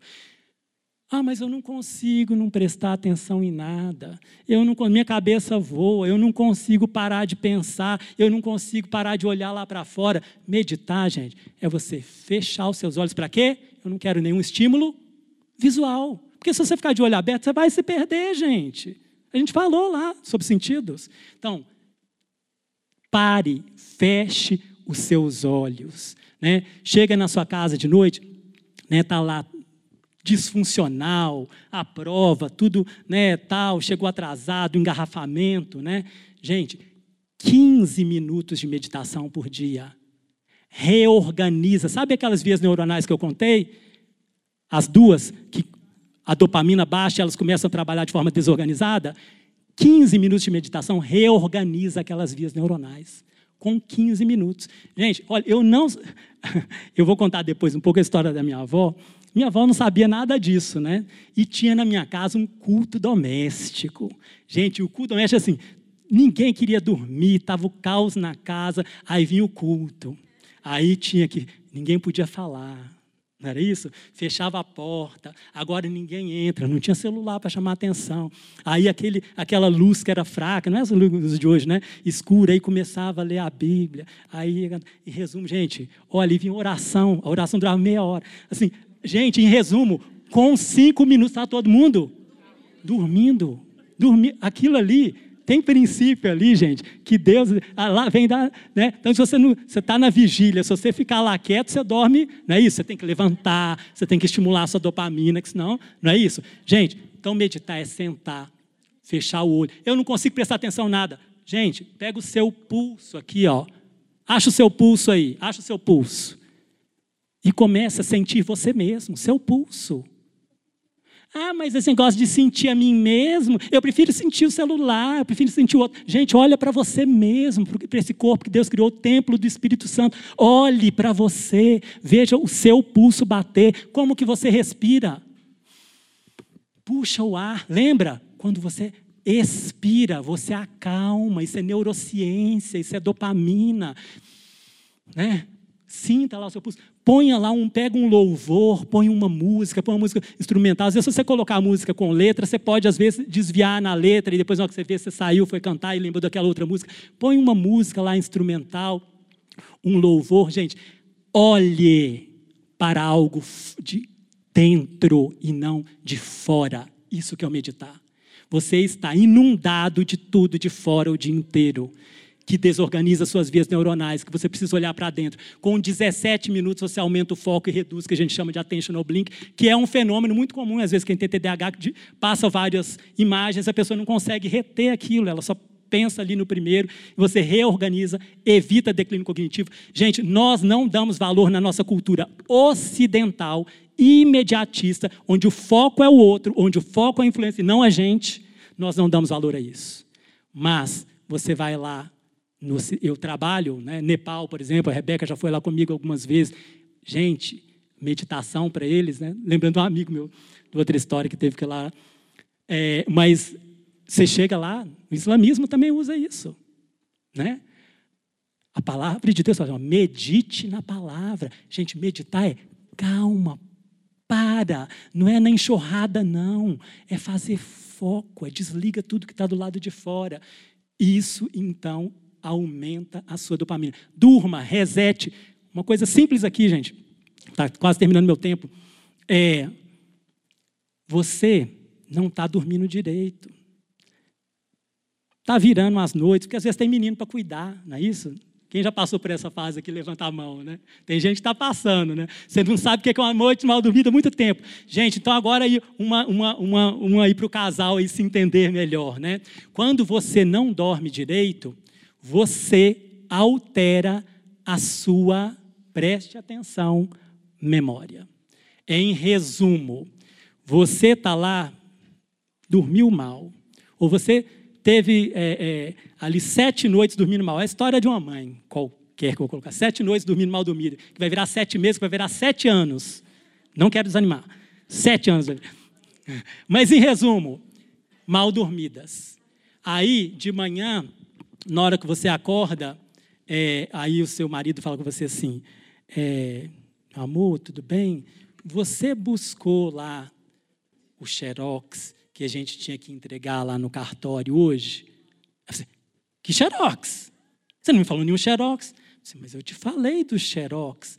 Não, eu não, não tinha nada de xerox. Em resumo, sete noites mal dormidas ou uma de privação de sono é suficiente para fazer falsa memória. Sabe o que é falsa memória? Você vai brigar e falar assim: eu tenho certeza que você não me falou. E outra fala assim: eu tenho certeza que você falou. E aí você vai lá, o cara fala assim: vão dormir os dois. Depois vocês conversam. Uma noite de privação de sono ou sete mal dormidas faz isso. Produz falsa memória. Então, muito cuidado com as mães, com os pais, né, que estão lá, né? Porque às vezes é isso mesmo, né? Gente, piscar.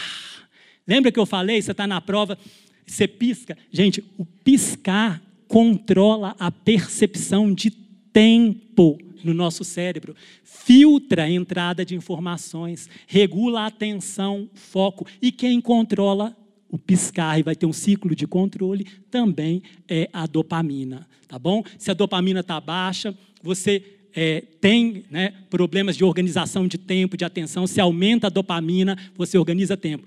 Piscar se relaciona à dopamina, controla a percepção de tempo. Tem exercício que você faz ciclos de piscagem rápida.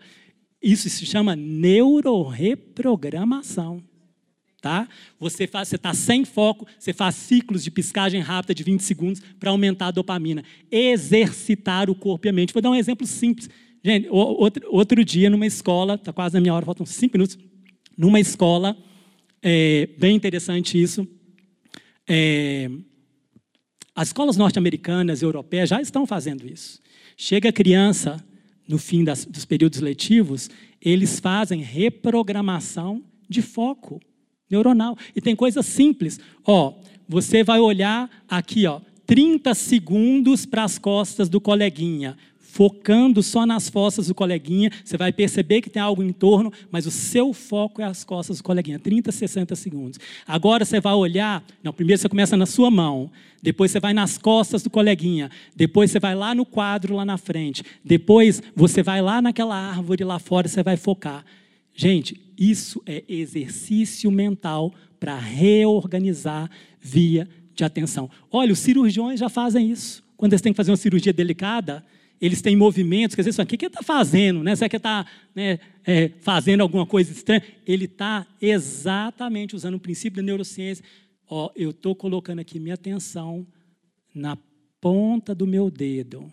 Eu estou conectando meu dedo aqui à via neuronal do meu cérebro, que vai executar, porque é um movimento muito delicado. Então, esses princípios já são utilizados. Esse estudo simples que eu estou te falando aqui, olhe para a mão, para a costa do coleguinha, para o quadro lá para fora, 30, 60 minutos, levanta menos de sala de aula os alunos e se movimentam menos. Gente, o estudo está aqui, tá bom? Está na frente de vocês aqui. É esse estudo que está aqui, tá bom? Então você treina o corpo e você treina a mente. Né? Então, quando você vai fazer trilha, quando você vai. e controlar a rede social. Gente, esse estudo aqui são 7 mil adolescentes. Eu não estou falando de um estudo de sete adolescentes de 70 adolescentes, não.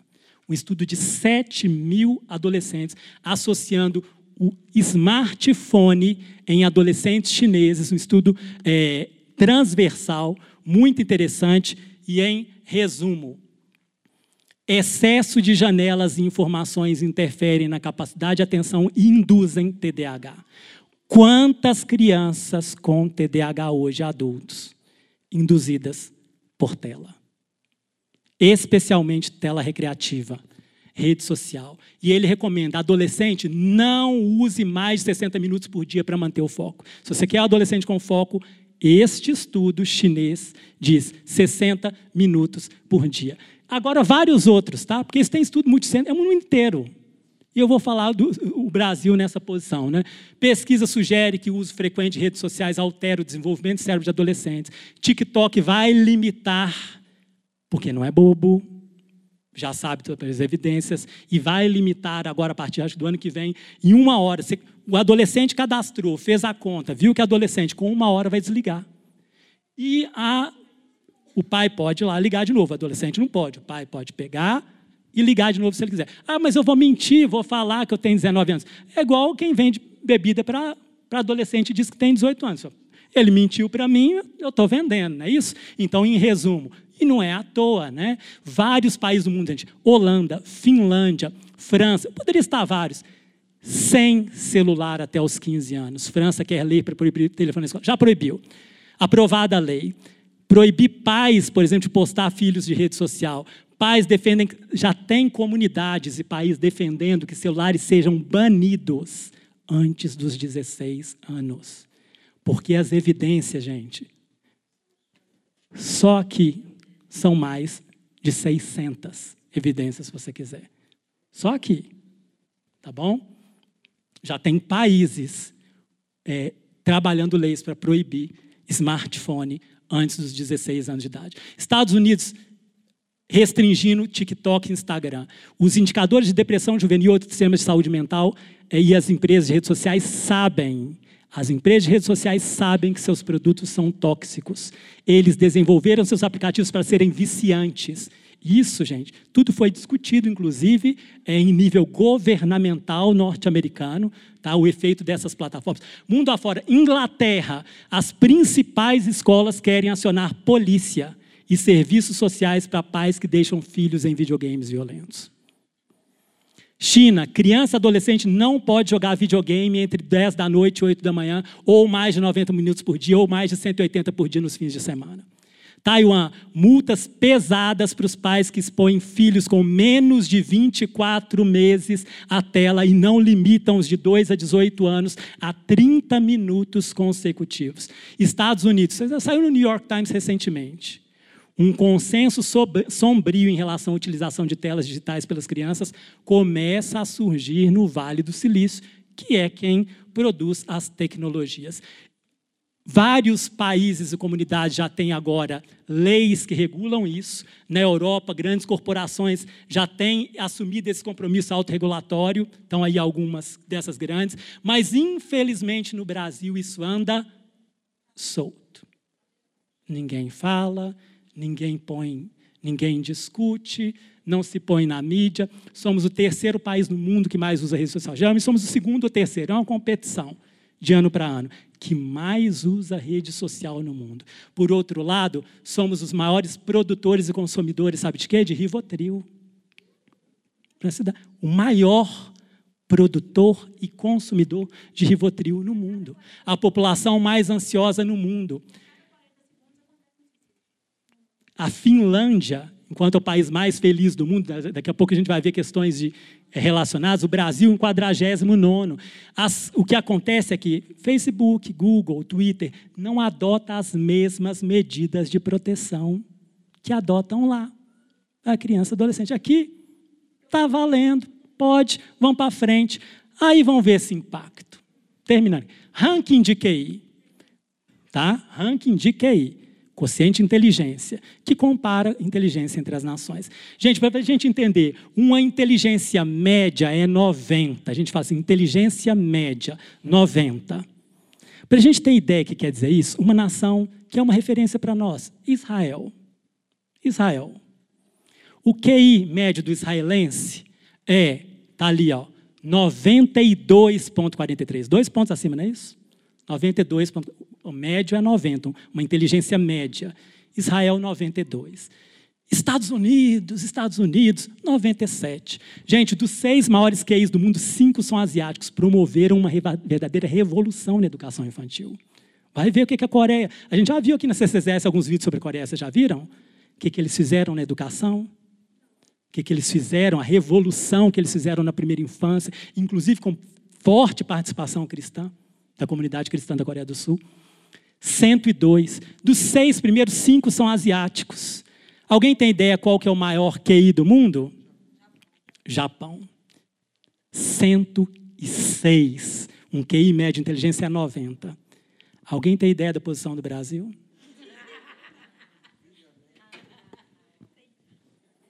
Maior QI do mundo. Brasil. 98. Sabe o que quer dizer tecnicamente? O nosso QI da nossa nação é sete pontos abaixo da média. Sabe o que quer dizer QI abaixo da média? Não precisa dizer. Você sabe o que quer dizer QI abaixo da média. Olha o nome desse livro. Olha o nome desse livro.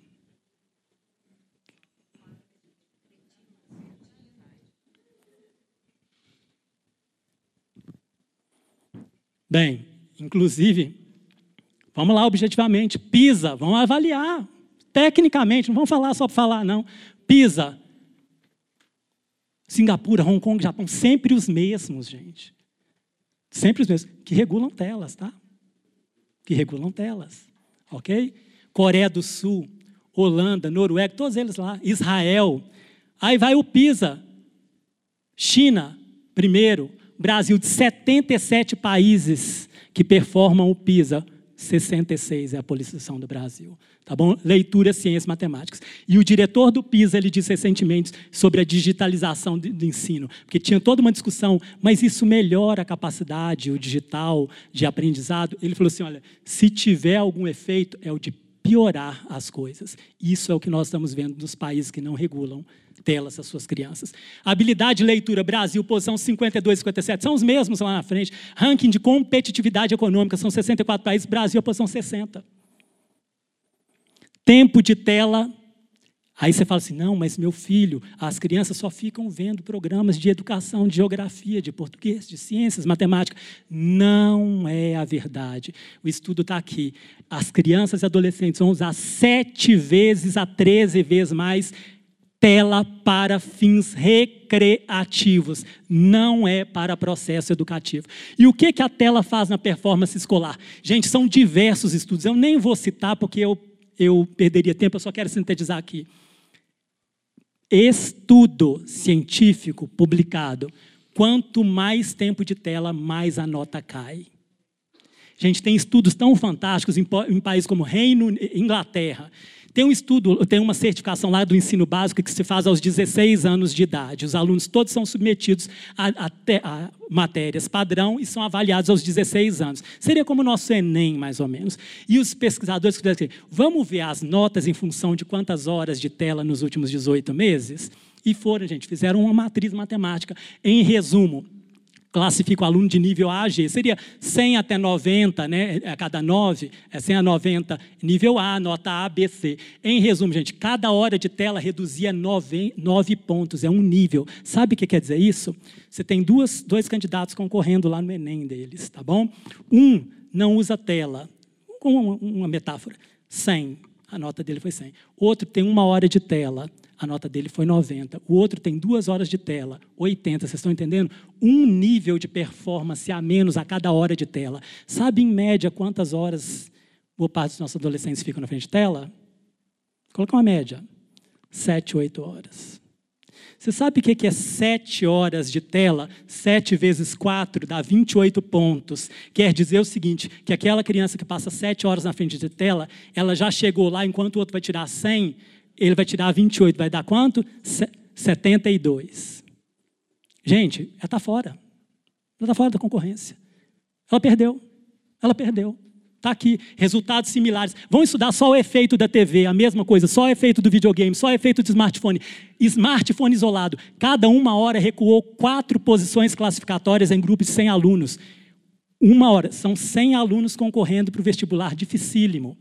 Esse aqui ficou uma hora na frente de tela, ele já perdeu quatro posições só por isso, por dano cognitivo de, disso daí. Se ele ficou duas horas, oito posições. Gente, tem prova que é 100 por um. Foi criado um programa, nem sei quanto se lembra, One Laptop per Child, global, uma ONG norte-americana, falou assim: nós vamos levar tablet e laptop para todas as crianças que não têm para a inclusão foi uma, gente, mobilizou os governos. One laptop per child. Bem, em resumo, sabe para que, que isso foi estudo publicado, sabe para que, que isso serviu? O que, que eles fizeram com os laptops? Diversão, tá? É, inanidade, resultado final, um dinheiro enorme que foi gasto, inanidade sobre competência escolar cognitiva. Na Catalunha, Barcelona e região que mediu isso de forma muito séria, gente, reduziu a performance do catalão, das pontos em espanhol, em inglês, em matemática. As crianças que foram para a tela. Quanto mais estados e escolas investem em tecnologias de informação e comunicação para o ensino, mais o desempenho dos alunos cai. O que acontece é que existe todo um negócio por trás. As redes de ensino hoje são digitais.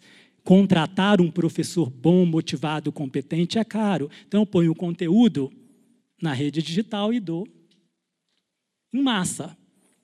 De repente, quando a pessoa não tem acesso a um bom conteúdo, o resultado final pode ser até superior a quem não tinha nada. Mas quem tem a oportunidade de um bom professor competente e motivado, gente, um bom professor competente e motivado nunca vai ser substituído por uma tela. Porque ele vai trazer experiência e interação social. Então, quer dizer, você está lá na tela, dá uma informação e a pessoa. A criança, será que aquilo tem a ver com aquilo? A tela vai responder para ela? Não vai responder para ela. Mas aí, ó, aí vem a interação do professor. Em resumo, as escolas mais caras hoje, Estados Unidos, Europa, não tem tela. As mais baratas, inundadas no processo de ensino baseado em tela. Não é à toa né, que esse cara vem, desse jeito, e fala assim: por que os grandes gurus do Vale do Silício proíbem seus filhos de usar telas? Tem, isso aqui é falado aqui dentro, tá, gente? Não estou inventando, não. Está aqui, ó. Inclusive, em uma entrevista, tem uma pessoa que fala assim: olha, deem telas aos seus filhos. Os fabricantes de tela continuarão dando livros. Os filhos dos fabricantes de tela. Tem escolas surgindo, tem uma já na nossa região. Valores altíssimos, mas ó, vai aprender resiliência, motivação, persistência, caráter. O pouco tempo que se entra na tela é para aprender a programar aquele software ali. E psh, valores com professores muito capacitados, muito habilitados, isso é tudo, tem uma questão toda de mercado aí. Uso de telas acarreta obesidade, tudo isso está provado. Problema cardiovascular reduz a expectativa de vida, agressividade, depressão, comportamento de risco, empobrecimento de linguagem, dificuldade de concentração e perda de memória. Em termos de desenvolvimento, enfraquece a interação humana, porque o virtual inibe o real, compromete a linguagem e a concentração. Refletindo em termos modernos, crianças brasileiras, eu estava nesse encontro da, da Unicef, ONU, No meio da pandemia, quando este país resolveu fechar esta cidade de Belo Horizonte, fechou suas escolas por 400 dias letivos. Sabe o que é 400 dias letivos numa criança na primeira infância? De dois anos de idade, foi dois anos sem estímulo. A ONU esteve aqui, eu estava lá e mandou uma carta aberta a todos os prefeitos, falou assim: olha, revejam o que vocês estão fazendo. Não há parâmetro no mundo para o que o Brasil está fazendo. O mundo inteiro, quando vem a pandemia, está tudo lotado, a última coisa que fecha é a escola e a primeira que abre é a escola. Vocês resolveram abrir tudo, bar, boteco, restaurante, de... fechar só o quê? Escola. A criança podia ir para qualquer lugar, menos para a escola, porque era proibido. Né? E foi feita uma carta aberta a todos os prefeitos. Nós só perdemos, nós somos o segundo país do mundo que mais tempo ficou com as suas escolas fechadas. A gente perdeu para a Bolívia. Bolívia nós perdemos. E aí eu ouvi disso das autoridades da Unicef. As crianças brasileiras nascidas em 2019, que vivenciaram a primeiríssima infância dentro da pandemia, alcançarão apenas 55% do seu potencial cerebral. Poda neuronal, poda neuronal, falta de estímulo, poda neuronal, falta de interação social. Hoje, metade dos adolescentes brasileiros não consegue extrair mensagens contidas em texto formativo. Sabe o que quer dizer? Metade dos adolescentes brasileiros são considerados analfabetos funcionais. Ele lê, mas ele não consegue entender aquilo, não faz sentido, não conecta. Né? Ótimo! A tecnologia também pode responder isso. Estou falando aqui, gente, eu estou, daqui a pouco eu vou falar sobre tecnofobia, né? Quando eu falo tecnologia, gente, eu estou referindo fortemente a tela recreacional, ok? Aí você fala, não, mas existe a tecnologia com bom motivo. Lógico, na ciência, na medicina, no raio-x, existem tecnologias. Eu estou falando, mas infelizmente a realidade está aqui, está escrita. Os filhos da nossa nação e geração estão se referindo à tela recreacional. O tempo que eles gastam é na tela recreacional. Não estou falando da tecnologia é, com outros fins, estou falando recreacional. Mas vão resolver o negócio do QI, o QI brasileiro está baixo? Ótimo. Inteligência artificial, gente. Está resolvido. Vamos nivelar. Eu vou pensar para você, eu ponho a resposta aqui, apresento o conteúdo, imito o comportamento humano. A tela que fazia agora, ela vai pensar também que também está sendo controlada em países. Gente, em alguns países do mundo, fala assim, aqui inteligência artificial, ah, ah, ah. 60% das profissões que nossas crianças irão trabalhar não existem. Como é que a gente vai preparar para elas? É dando simplesmente conteúdo? A lógica te leva para um pronto A e B. A inteligência faz isso, mas a imaginação vai te levar para qualquer lugar. Uma habilidade socioemocional que a criança nunca pode perder é a imaginação, é a criatividade. O verdadeiro sinal da inteligência não é o conhecimento, mas é a imaginação. E qual que é o papel da igreja, da comunidade, exatamente em tempos de tela? É pedir aquilo, gente, que Salomão pediu sabedoria para entendermos o tempo sem tecnofobia. É regular, é controlar. Tudo isso, tela faz parte do nosso mundo. João está lá, não peço que tire do mundo. Mas são, gente, o que nós precisamos é resgatar a função paterna e materna no princípio, na disciplina, sermos mais intencionais, proteger. A Constituição brasileira, o único momento que ela fala, único momento que ela fala em prioridade absoluta, quem é do direito aqui vai saber, gente, é quando ela se refere ao criança e adolescente. Em nenhuma outra parte da, da Constituição está dizendo prioridade absoluta. Deveria ser a criança e adolescente que muitas vezes é a melhor, pior escola, depois resolve quando for adulto, né? Proteger, proteger, gente, né? Eu vou falar assim, é o que eu falar, né? você chega para o seu filho, você mora no décimo andar, alto, você chega para o seu filho na primeira infância e fala assim, filho, não fica na janela, porque se você cair, você pode cair machucar muito, né? Pode até isso, educar, você educa o seu filho de cinco anos, educa, faz parte, você precisa educar. Mas você protege. Sabe o que é proteger? Você põe uma. Eu educo, mas eu vou colocar a tela aqui. Isso é papel da primeira infância. Proteger. Lá, social forte, escola, já estou terminando, comunidade de fé. Tudo isso protege. Controle parental. Gente, sabia que no celular da mãe você instala um controle parental, onde você vai ter todos os aplicativos do celular do seu filho. Você fala: esse aqui eu quero dar 10 minutos. Esse aqui e você vai fazer um desintoxicação, detox, como eu aprendi ali com as nossas queridas irmãs lá da Ibaned, detox de tela. Gente, isso aqui está ligado à dopamina. Lembra que eu falei da cocaína, nicotina? Que eu fal... Lembra que eu contei aquela história? Tela é o mesmo princípio. A gente tem visto crianças com síndrome de abstinência até tentativa de autoextermínio por retirada de tela abrupta. Ontem, um menino de 15 anos, tentativa de autoextermínio para retirar de tela. Então, você entrou lá no seu aplicativo, 8 horas de tela por dia. Gente, vocês viram ali o que quer dizer 8 horas de tela por dia. Você vai falar assim, ótimo, beleza. Então, a partir dessa semana, são 7 horas de tela por dia.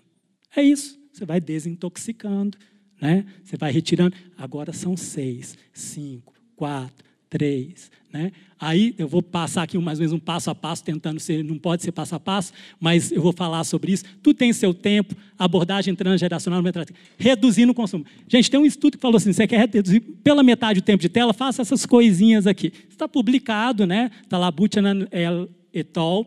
Em resumo, primeiro, você vai conversar com os filhos e pais têm que ter ciência do que a gente conversou aqui hoje. Você vai ser claro com o seu filho. Filho, tela, recreacional mina a sua inteligência. Sabe o que quer dizer isso? Menor capacidade de depois resolver os problemas, de fazer uma prova, de tomar uma decisão, de ter domínio próprio. Mina a inteligência, danifica a sua saúde. E aí tem todas as questões da danificação da saúde ali, não vou entrar, mas em resumo, primeiro, pai e filho está consciente, não tenta tirar a tela sem sem passar pelo processo do convencimento, da educação, o que, que aquilo causa, tá bom? Segundo ponto, estabeleça regra restritiva. Ah, sim, pais e filhos. É, o pai é o influencer do filho. Pai, a mãe está o dia inteiro ali no celular. Filho, sai da tela aí. Eu já não te falei para você sair? O que, que você está fazendo aí? E ela está lá na cozinha assim. E ele está lá só ouvindo. O que, que ele vai fazer, gente? A minha mãe faz a mesma coisa. Eu falo, Você tem que dormir. Gente, meu horário está avançado, 11 h 05 Aí eu vou falar o seguinte: quem quiser fazer um lanche e sentir necessidade, pode levantar ali aos poucos e comendo. A gente não vai dar o coffee break. Eu já vou passar direto, já é a minha penúltima tela aqui. Vou passar direto para as questões práticas, tá bom? Mas quem quiser e precisar, vai dando uma saidinha. A gente não vai fazer intervalo para combinar. Tá bom? Eu já vou te passar direto agora. Mas em resumo, gente, você viu aqui que a criança, 10 horas da noite, tinha que estar dormindo, não viu?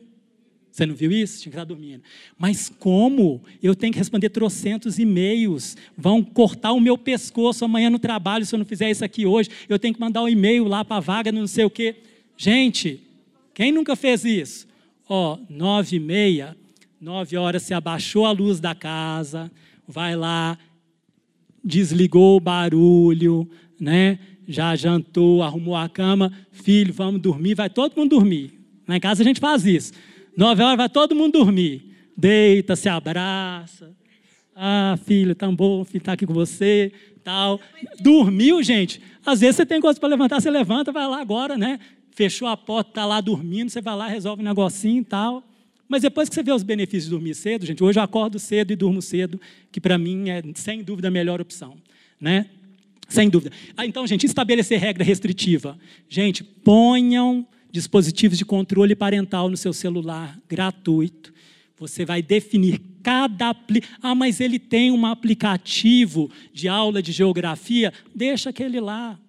É, é, educacional, não é recreacional. Aquele outro, né? Ah, eu não consigo papapá, né? E vai reduzindo, né? Que eu falei, olha, duas horas de tempo de tela, até do adulto tira foco.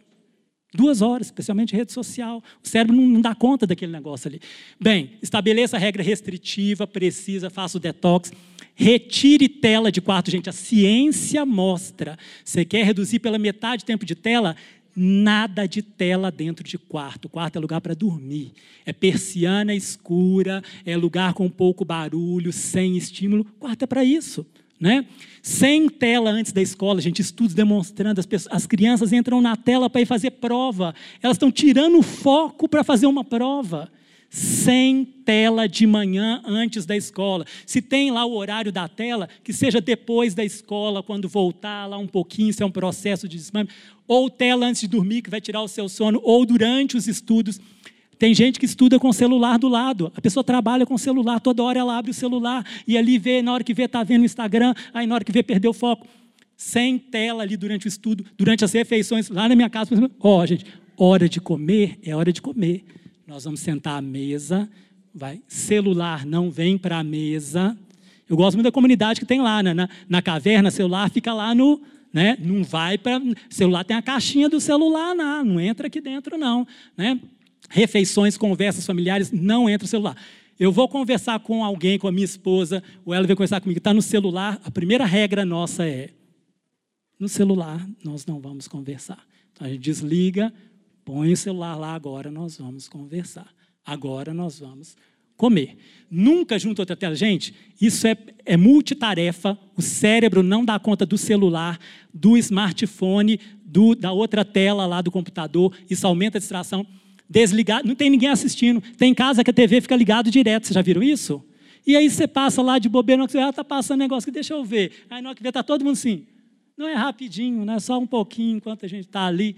Gente, ninguém está vendo, desliga aquilo lá. Né? Substitui smartphone por telefone. Mas ninguém vai me achar, mãe. E como é que você vai me achar? E se eu me perder? Substitui smartphone por celulares que não são smartphone. Né? A minha filha até falou assim: existe, por incrível que pareça, existe. Inclusive tem uns para idosos com um número grandão, assim, né? Que, tipo aquele tijolão que tinha aí. Então, substitua se você vê que aquilo está tirando foco. Reoriente, isso é muito importante. Gente, vai vir um ócio, uma sensação de ócio, de, entre aspas, vazio, que você vai ter que substituir. E aí que então nessa reorienta atividades, se você tirar e não colocar nada em troca, gente, a criança tende a fazer um processo de estresse. Prestem atenção. Ela aumenta o estresse dela. Então você tem que substituir por outras atividades. Ó, oh, sábado à tarde não tem Netflix não. Mas nós vamos juntar aqui o Cezinha, não sei quem mais, nós vamos fazer trilha lá no Retiro das Pedras. O carro vai sair daqui, ó, vem um carro aqui para levar quatro adolescentes, o outro, e vai todo mundo fazer 10 quilômetros, 5 quilômetros de trilha lá no Retiro. E vão todo mundo. Para quê? Para não ficar lá na Netflix no sábado à tarde. Né? Então, você tem que ir substituindo. Gente, estudos mostram depois que quando você faz a substituição, naturalmente a criança fala assim, depois ela vai deixando. Se você não deu nada em troca, o negócio vai vindo a sensação de ócio, de mal-estar, de abstinência. Você entra com uma outra questão, uma coisa para fazer foco. A fazer uma trilha com o Cezinho e todo mundo, os adolescentes lá para negócio. Já até está dando trabalho para o Cezinho mais do que já tem, já tem muito. Então vamos lá. Insanidade é continuar fazendo sempre a mesma coisa e esperar resultado diferente. Agora, só para trazer aqui a prece, a oração para a conversa, Sociedade Brasileira de Pediatria de São Paulo, julho de 22, gente espiritualidade na primeira infância, arca até os seis anos de idade. A saúde do bebê é intimamente relacionada à saúde mental da mãe. Inclusive, a espiritualidade. É, eu sei que está lá. Saúde é o bem-estar biopsicossocial espiritual. A religiosidade está relacionada à qualidade de vida e menor ansiedade. Estudos de imagem já identificaram que a prece e a meditação têm um circuito cerebral diretamente relacionado para ele, como discutiram para a própria percepção, para a religiosidade, para a espiritualidade, para a oração, inclusive com estudos de revisão sistemática, mostrando o papel da meditação para crianças. Gente, prece na primeira infância até os seis anos. Orar, prestem atenção. Isto é ciência. Orar é importante para o enfrentamento de doenças e medos noturnos. Sabe o que é isso? Pesadelo noturno. Gente, a ciência está escrevendo isso aqui, ó. Vai orar por equilíbrio emocional de uma criança. Higiene mental e equilíbrio espiritual no ambiente familiar são extremamente benéficos no desenvolvimento saudável da criança. Tenha práticas com Deus dentro da sua casa, experiências com Deus dentro da sua casa, com a sua família, com a sua criança antes dos seis anos de idade. Fé, crenças, religião, espiritualidade tem grande influência no neurodesenvolvimento, formação neural do seu filho, que vai repercutir todos os anos, porque você orava com seu filho, porque ele vivenciava a fé. Isso vai impactar até os seis anos de idade vai impactar essa criança em todos os anos posteriores. Crianças que na primeira infância receberam orientação espiritual, participaram de trabalhos voluntários, a caverna tem agora, não tem? Não tem? Olha o impacto disso. As crianças da caverna que estão indo lá participar com o trabalho lá com a Rebeca e com outros. Olha o impacto disso aqui. Vivenciaram comportamentos altruístas, tornaram-se adolescentes mais felizes de melhor convívio social. Estudos com a ciência provando. A vida fora da tela, eu resumi isso tudo aí nessa última lâmina. Eu agradeço demais. Eu acho que. Como é que a gente faz aqui? Passamos para você, fazemos um tempinho de, de, de porque o nosso horário está avançado, né? Nós temos ainda a fala ou uma rodadinha de perguntas aqui. Uma rodadinha de perguntas, gente. Quem não foi ainda ao toalete, comer, rapidinho vem que já vamos preparando. Você pode vir, por favor, é, Bárbara, e preparar a sua lâmina. Acho que nós vamos trocar aqui, não é isso? Ah, não, já está aqui. Esse é o seu pendrive. Ou não? Ah, não, não, não. Ah, tá. Então, o nosso querido vai arrumando aqui. Gente, vamos às perguntas, então? Vamos lá, vamos começar aqui pelo fundo. Enquanto isso, a gente prepara a próxima apresentação. Sim, tem outro microfone? Não, eu acho que todo mundo deveria ouvir sua pergunta. Não é, não é nenhuma pergunta. Uma amiga chegou para mim e falou assim que o filho dela de 19, 20 anos foi fazer uma entrevista de emprego. Aí a pessoa falou com ele assim: "Eu vou, eu vou te, eu vou marcar a entrevista, vou te ligar para a gente conversar e ver". Aí ele saiu tremendo da entrevista, falando com a mãe dele assim: "Mas ele não podia mandar uma mensagem? Ele vai conversar, eu, ele vai me ligar? Eu nunca vi isso". Por que, que ele vai me ligar? Então as pessoas não, não estão preparadas para a vida. A tela tem afastado, tem, é, é, eu não sei, é, são zumbis. Eu não sei o que, que esses meninos vão ser no futuro. Porque eles não sabem conversar, eles têm medo. Ei. Eu achei um absurdo isso. compartilhar. É, gente, é, respondendo aquela primeira pergunta que está no livro. Ô, gente, eu vou deixar vocês, esse é filho único, mas eu quero que vocês folheiem esse livro para vocês verem o que está escrito aqui dentro, tá? É, e, e tenham um contato que vocês podem passar de um para um, depois vocês me devolvem. Ah, já conhecem? Quem já tem aqui, ó. Mas é, tem se alcunhado é, nomes como. É, vocês podem passar um para o outro, para quem quiser ver, quem tiver alguma curiosidade. Tem algumas coisas marcadas interessantes sobre zumbis digitais, né? que às vezes não dormem, que tem, é, pelo próprio efeito da tela, da redução da melatonina, que vai diminuir a capacidade cognitiva. Então, aquela história, prestem atenção, que foi criada. Estamos diante de uma geração de nativos digitais que já nasceram com um cérebro preparado para isso, para resolver o agora, gente. Aquilo é uma falácia, aquilo é um mito. A construção, a neurociência tem provado exatamente o contrário, inclusive no que diz respeito ao processo educacional em telas. Que se imaginava agora, isso aí vai levar para um outro patamar, e o que a gente tem visto não é. Mas é esse relato aí mesmo, sim. É, o que eu queria falar em relação a memórias. Memórias. Os meus filhos já passaram da, da primeira infância, assim, né? Quer dizer, o mais novo fez cinco anos ontem e o outro vai fazer sete anos.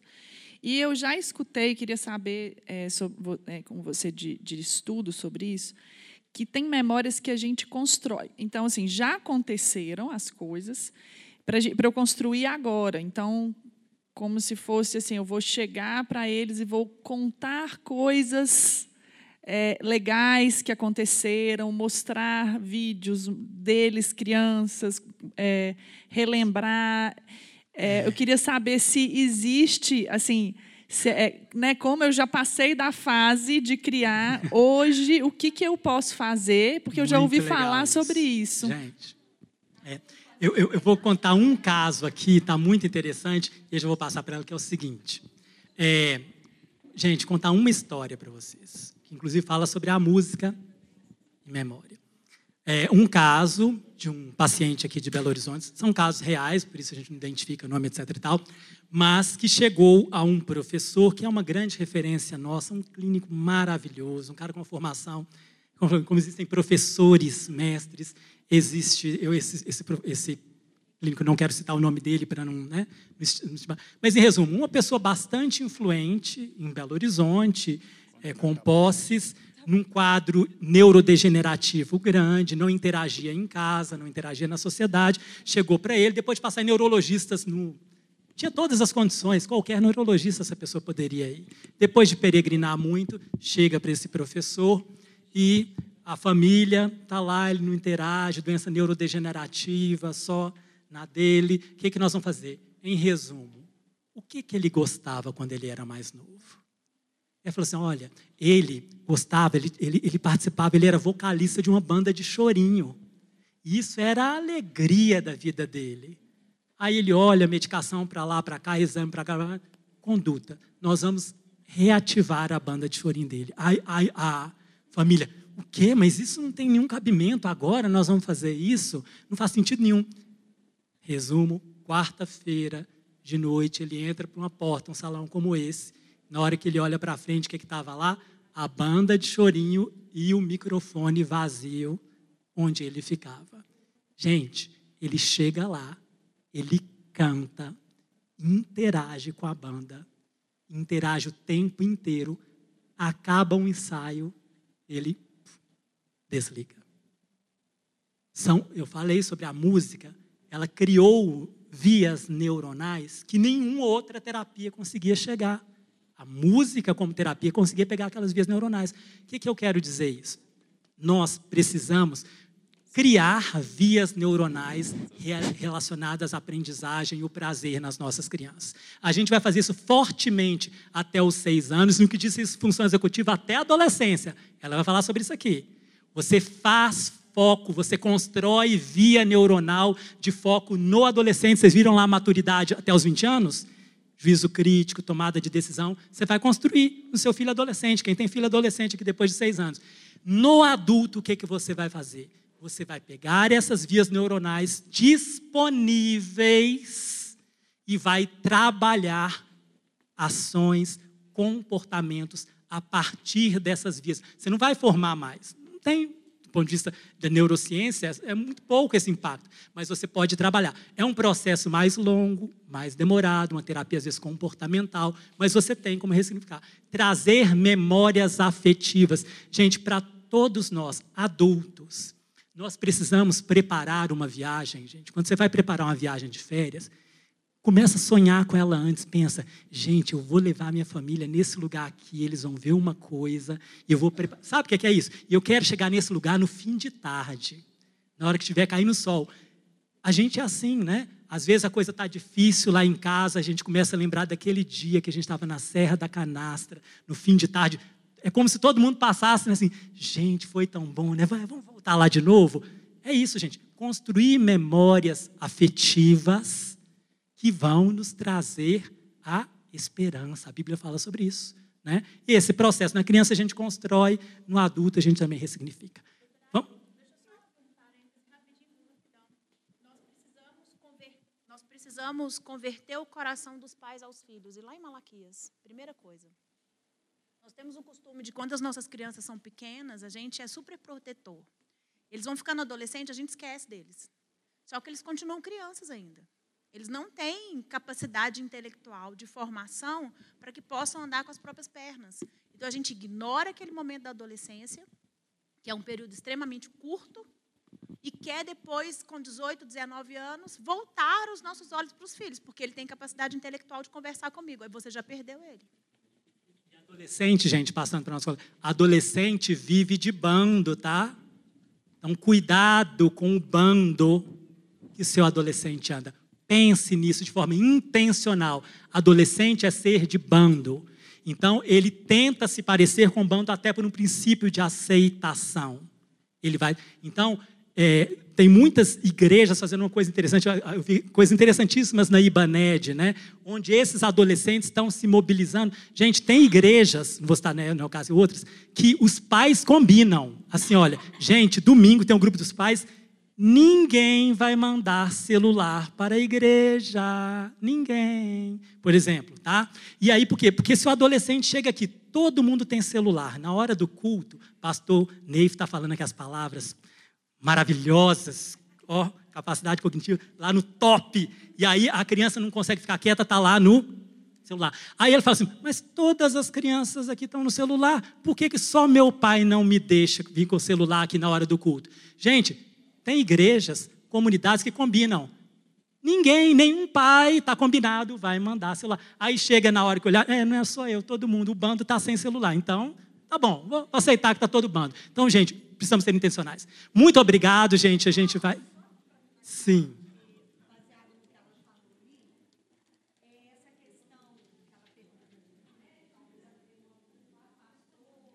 Culpa.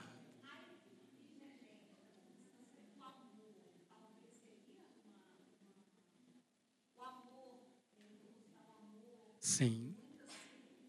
Cura. Cura. Mudou, mudou a expressão de um tumor. Gente, poder do amor, o Espírito Santo de Deus, ele é capaz de curar, de reescrever, de fazer milagres, gente. Eu falei da neurociência que nada impede que Deus chegue aqui e mude a vida de uma pessoa, são uns 40 anos, que sempre pensou de um jeito e que chega lá. é lógico que assim, você vai dar mais trabalho. Ou, ou o seguinte, ou você dá mais trabalho para sua terapeuta, ou Deus faz um milagre mesmo, mas Deus vai fazer um milagre. Amém? Nós temos que crer nisso, como ele fez um milagre na vida daquela criança, instantâneo. Eu quero falar uma coisa sobre culpa, que é a seguinte, gente. Olha, carregar culpa por algo que você não sabia. Eu fico pensando assim, eu conversei pouco com a minha filha no útero. Eu não sabia. Se eu soubesse a importância da voz paterna, com ela eu teria conversado muito mais. Eu esperei ela nascer para. Ela é grudadinha, juntinha comigo hoje. A gente vive agarrado. Mas eu não sabia. Agora, se eu. Ah, mas eu não sabia, ela nasceu, não conversou com o pai, agora está desolada. Não. Gente, olha, abordagem transgeracional. Eu não sabia. Mas a minha filha sabe que o tempo inteiro ela ouve que ela é amada e ela sabe hoje que ela vai conversar com o filho dela dentro do útero. Abordagem transgeracional. A geração dela já vai ter experiências que eu não tive por falta de conhecimento. Muito obrigado, gente. Um abraço. A gente passa então aqui agora para a, a Bárbara para trazer questões práticas para a gente. Desculpem pelo horário. Gente, ó, prometo ser breve. Eu vou falar muito da parte prática, porque, porque a, a colega que fez né, a pergunta aqui agora, o que, que eu posso fazer? Meu filho já fez cinco anos, né, o mais velho está com sete, mas tem muita coisa para fazer. Claro que, né, igual a doutora Ailton falou, se a gente não sabe disso na primeira infância, a gente realmente, né, assim, passou. Mas o, a gente conta com a, com a neuroplasticidade, ainda tem muita coisa para fazer. Acontece que as funções executivas, que é o que eu quero falar mais aqui, é, não é uma coisa tão nova, né? não é um conhecimento tão novo, aliás, né, tão antigo, ele, na verdade ele é novo. Então, nem todas as pessoas sabem que a gente pode estimular essas funções executivas. É, e com coisas muito simples. Então, talvez vocês tenham feito várias coisas que eu vou mostrar aqui, e aí já, né, já é um caminho andado. Né? Muitas vezes, quando a gente não sabe, não tem como, mas depois que a gente sabe, então eu vou começar a dar aqui estratégias para vocês poderem estimular as funções executivas nas crianças. Então, primeira coisa, é? aqui. Primeira coisa, então, né, qual a alternativa que a gente tem? Não dá para pensar, né? Todo mundo tem o celular, meu filho vai ter também. Ah, não fiz, vou continuar sem fazer. Não, nós vamos buscar alternativas. Como que a gente pode reduzir o tempo de tela? A primeira delas, que o doutor Ailton já falou, né, em relação à questão do detox, que a gente tem que ir diminuindo. E lembrando que a noção de tempo para as crianças ela é muito abstrata. Como é que você vira para uma criança de 3, 4 anos e fala assim, ah, daqui meia, porque no caso lá em casa não temos o celular, mas temos a televisão. Ah, nós vamos desligar a televisão daqui meia hora. Meia hora, elas não têm nem ideia, né? Assim, elas já sabem hoje, mas meia hora é uma coisa muito abstrata. Então a gente precisa de ensinando. E uma das estratégias que eu uso com as meninas é: eu vou colocar um alarme. Então, na hora que apitar o alarme, porque vai faltar só mais um pouquinho. E a gente vai ensinando as crianças aos poucos, porque simplesmente, se eu chegar para você e falar assim, me dá seu telefone, né? Eu vou lá e desligo a televisão. Aí o que ela vai querer? Vai ficar com raiva, vai achar ruim. Então a gente vai ensinando esse tempo, vai tirando gradual. E proporcionando outras atividades. Quais atividades que a gente pode ter né, para as crianças sem ser as telas? E aí eu pensei de falar exatamente nas atividades que estimulem as funções executivas, porque a gente sabe que elas estão relacionadas, né? Até a, o QI é super importante, mas existem estudos que mostram que as funções executivas elas são mais importantes quando a gente pensa em saúde mental, qualidade de vida, hábitos de leitura, sucesso acadêmico, profissional e harmonia nos relacionamentos. Porque a pessoa que às vezes não consegue, é, ela pode ser muito inteligente, ela consegue desenvolver todo um trabalho, mas ela perde os prazos. Ela não consegue se organizar para entregar. Então a gente tem que pensar nessa questão da função executiva nesse sentido. E é moldado pelas experiências. Né? Então, tudo que a criança ela nasce com esse potencial, mas ela precisa de ser ensinada. A gente pode passar atividades para elas que elas vão desenvolver. Cadê? E aí, o que, olha o tamanho da importância da função executiva. Elas são chamadas de maestro da orquestra, ou seja, quem está comandando tudo até de controle de tráfego aéreo. E eu vou dar um exemplo para vocês aqui de quando é que a gente precisa da nossa função executiva. Toda vez que a gente tem que sair do nosso piloto automático. Então, você está ali fazendo alguma coisa e aí, de repente, surge um problema. E aí você precisa de, opa, né? sei lá, estou seguindo meu caminho de casa e aparece um, um acidente. Aí, peraí, eu não posso passar mais por aqui. Então, vou ter que desviar o meu caminho, procurar uma outra saída para poder chegar em casa. E hoje em dia a gente está sendo cada vez menos exigido, porque a gente tem o Waze, que já antecipa, né? ninguém mais decora o número de telefone, né? a gente já precisou de ligar para alguém, você aperta um botão. Né? Antigamente, todo mundo decorava os telefones. Hoje em dia, a gente não precisa de praticamente nada disso. Então, nós adultos já estamos sendo cada vez menos né, precisando de trabalhar isso. Imagina as nossas crianças que estão crescendo com tudo isso disponível para elas. E aí, a, o doutor Ailton falou da questão dos franceses. E a doutora Adele Diamond, que é a, a, a neurocientista francesa também, ela fala que a gente tem funções executivas que são básicas, que é controle inibitório, memória de trabalho, flexibilidade, flexibilidade cognitiva, que vão proporcionar uma melhor organização e um planejamento. Eu vou explicar isso aqui agora. O que é o controle inibitório? Sabe aquela criança que está brincando lá e vem uma outra e pega um brinquedinho dela, ela já vai lá e empurra? Ela não tem um controle para falar assim, opa, né? Ele pegou meu brinquedo, vou parar, vou olhar, vou pedir de volta, vou conversar, vou... Não, né? não tem. Ela pegou o brinquedo, ela vai e empurra, já reage no impulso. Então, está tudo relacionado com o controle dos nossos pensamentos, dos nossos distratores e comportamentos. Então, esse, esse caso, né, esse exemplo que eu citei, é uma, um controle inibitório de comportamento. Mas, às vezes, muita gente está aqui assim, escutando a palestra assim, nossa, eu esqueci de comprar aquele ingrediente porque eu vou fazer um almoço daqui a pouco. E tá, o pensamento está viajando. Né? Então, é o nosso controle também do nosso pensamento. E se tiver um barulho lá fora, fazendo muito. Né? Pensa na criança na escola. Sala de aula, professora falando, mas o coleguinha está ali conversando. O que, que ele vai fazer? Ele vai desviar a atenção para o coleguinha. Então, é o seu controle do próprio distrator externo. Então, a gente precisa de estimular o controle inibitório. É, como é que é uma pessoa que, que a gente percebe que ela tem dificuldade com isso? É, tem dificuldade de esperar a vez de falar. Você está falando, ela te interrompe. Né? Interrompe a fala dos outros o tempo inteiro. Distrai com facilidade, porque o pensamento está viajando. E também tem respostas impulsivas. E como é que a gente pode estimular, então? Primeira coisa que eu gosto de fazer é ensinar essa, essa é, estratégia do sinal de trânsito. A gente sabe como é que funciona. Se você passar no vermelho, tem consequência, não tem? Mesma coisa. Por que a gente não pode ensinar isso para os nossos filhos? Com o próprio sinal de trânsito. Né? Ó, oh, mãe, você parou no vermelho? Parei. Por quê? Porque se eu passar, eu corro risco de trombar meu carro. Vai ser legal? Não, né? não vai ser bom. A gente pode machucar, o carro vai estragar. E as crianças estão vendo o sinal de trânsito o tempo inteiro. Né, por aí. Então, assim, é simples, gente. Quem falou aqui né, que a mãe é a primeira escola? Né? A gente, como mãe, a gente tem um papel muito importante de ensinar essas coisas. As escolas não sabem, as escolas não têm um programa assim, voltado para ensinar isso. E existem programas que a gente pode seguir, mas a maioria das pessoas não sabe. Mas a gente, como mãe, a gente pode ensinar. Então, vou tra trazer só a estratégia que a gente pode usar em casa. Tá? Então, a estratégia do sinal de trânsito é uma que é ótima. Brincar de ficar sem falar. Vaca amarela, quem lembra? É fácil, gente, para as crianças? Não é. É fácil para a gente, mas elas ficam ali tentando segurar, então elas precisam muito de estimular aquele controle inibitório. Então, está indo para a escola? Vamos brincar de vaca amarela. A gente fez esses dias, né? Elas estavam falando tanto, falavam, gente, vaca amarela. Aí, vaca amarela. Exato, não, porque a gente fica doida, né? A gente está dirigindo, é o, é o trânsito, não sei o quê. E aí, de vez em quando, eu faço com elas, quando elas eram pequenas, era fácil. Não, era toda hora, vaca amarela, falou, vaca amarela, por gente, vamos, vamos tentar ficar. Aí a gente ia só até o BH Shopping. Aí a gente já, né? Lembra que a noção de tempo para eles é muito abstrato? Então vamos até o BH Shopping sem falar. Aí elas conseguiam. E a gente vai aumentando, porque é função cerebral. Quanto mais eu exercito, exercito melhor eu fico. Jogo do Uno.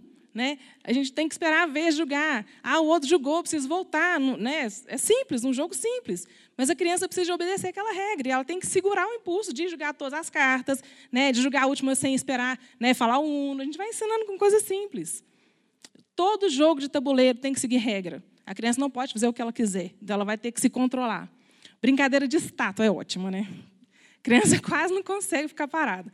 Mas olha para você ver, nós estamos trabalhando circuitos que são os mesmos circuitos neurais que vão lá na frente né, é, fazer com que a gente tenha o controle. Vamos supor, eu quero emagrecer. Ah, mas eu quero comer o bolo. Não, mas eu tenho que me controlar, porque eu, ou eu emagreço ou eu como bolo, entendeu? Então, assim, se eu for estimulada desde pequena a conseguir retardar essas, é, como é que fala, essas recompensas, é mais fácil lá na frente eu conseguir. É mais fácil eu conseguir deixar de sair com meus colegas porque eu preciso estudar, eu tenho uma prova. É chato, é, mas eu vou me segurar, entendeu? E essas estratégias vão ajudar nisso, tá?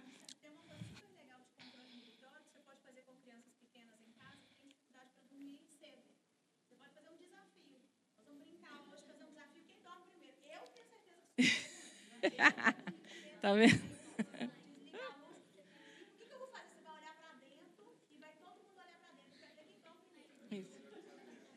Ah, tá. Tá. Não. É. As meninas ficam aqui me dando um monte de, de sugestão, porque elas já realmente elas são bem treinadas, né? Elas tiveram sorte. tiveram sorte. Ah, dança das cadeiras, elas falaram, pulei a dança das cadeiras. Dança das cadeiras é outra. Eu preciso estar atento à música, né? Porque se eu sentar antes, eu, eu, perco o jogo, então eu tenho que prestar atenção. Mas a minha vontade de sentar é tão grande, mas se eu sentar primeiro, eu vou ter que sair do jogo. Então eu preciso esperar a música parar. Parece fácil para nós, adultos, para as crianças não é. Tá? A segunda é, função executiva que eu quero falar é a memória de trabalho, que está relacionada também com a nossa capacidade de manter informação em mente e manipular. Então eu vou dar um exemplo aqui que eu quero que vocês é, sintam o que, que é isso. Eu vou falar quatro nomes. E aí vocês vão depois fazer uma tarefa com esses quatro nomes. Então prestem atenção, tá? Joana, Alexandre, Flávio e Fernanda. Beleza? Agora vocês vão colocar para mim em ordem alfabética.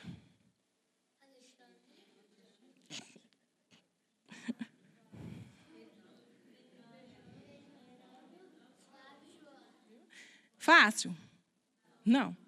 Né? A gente precisou de repetir ali na nossa cabeça, manter na cabeça, peraí, ordem alfabética, o que é isso mesmo? Ah, no, no, alfabeto. Eu preciso também de ter o meu alfabeto já consolidado, claro que, né, como somos adultos aqui, todo mundo sabe. Então é isso, a memória de trabalho é assim. Tá? Características de uma pessoa que não é boa de memória de trabalho.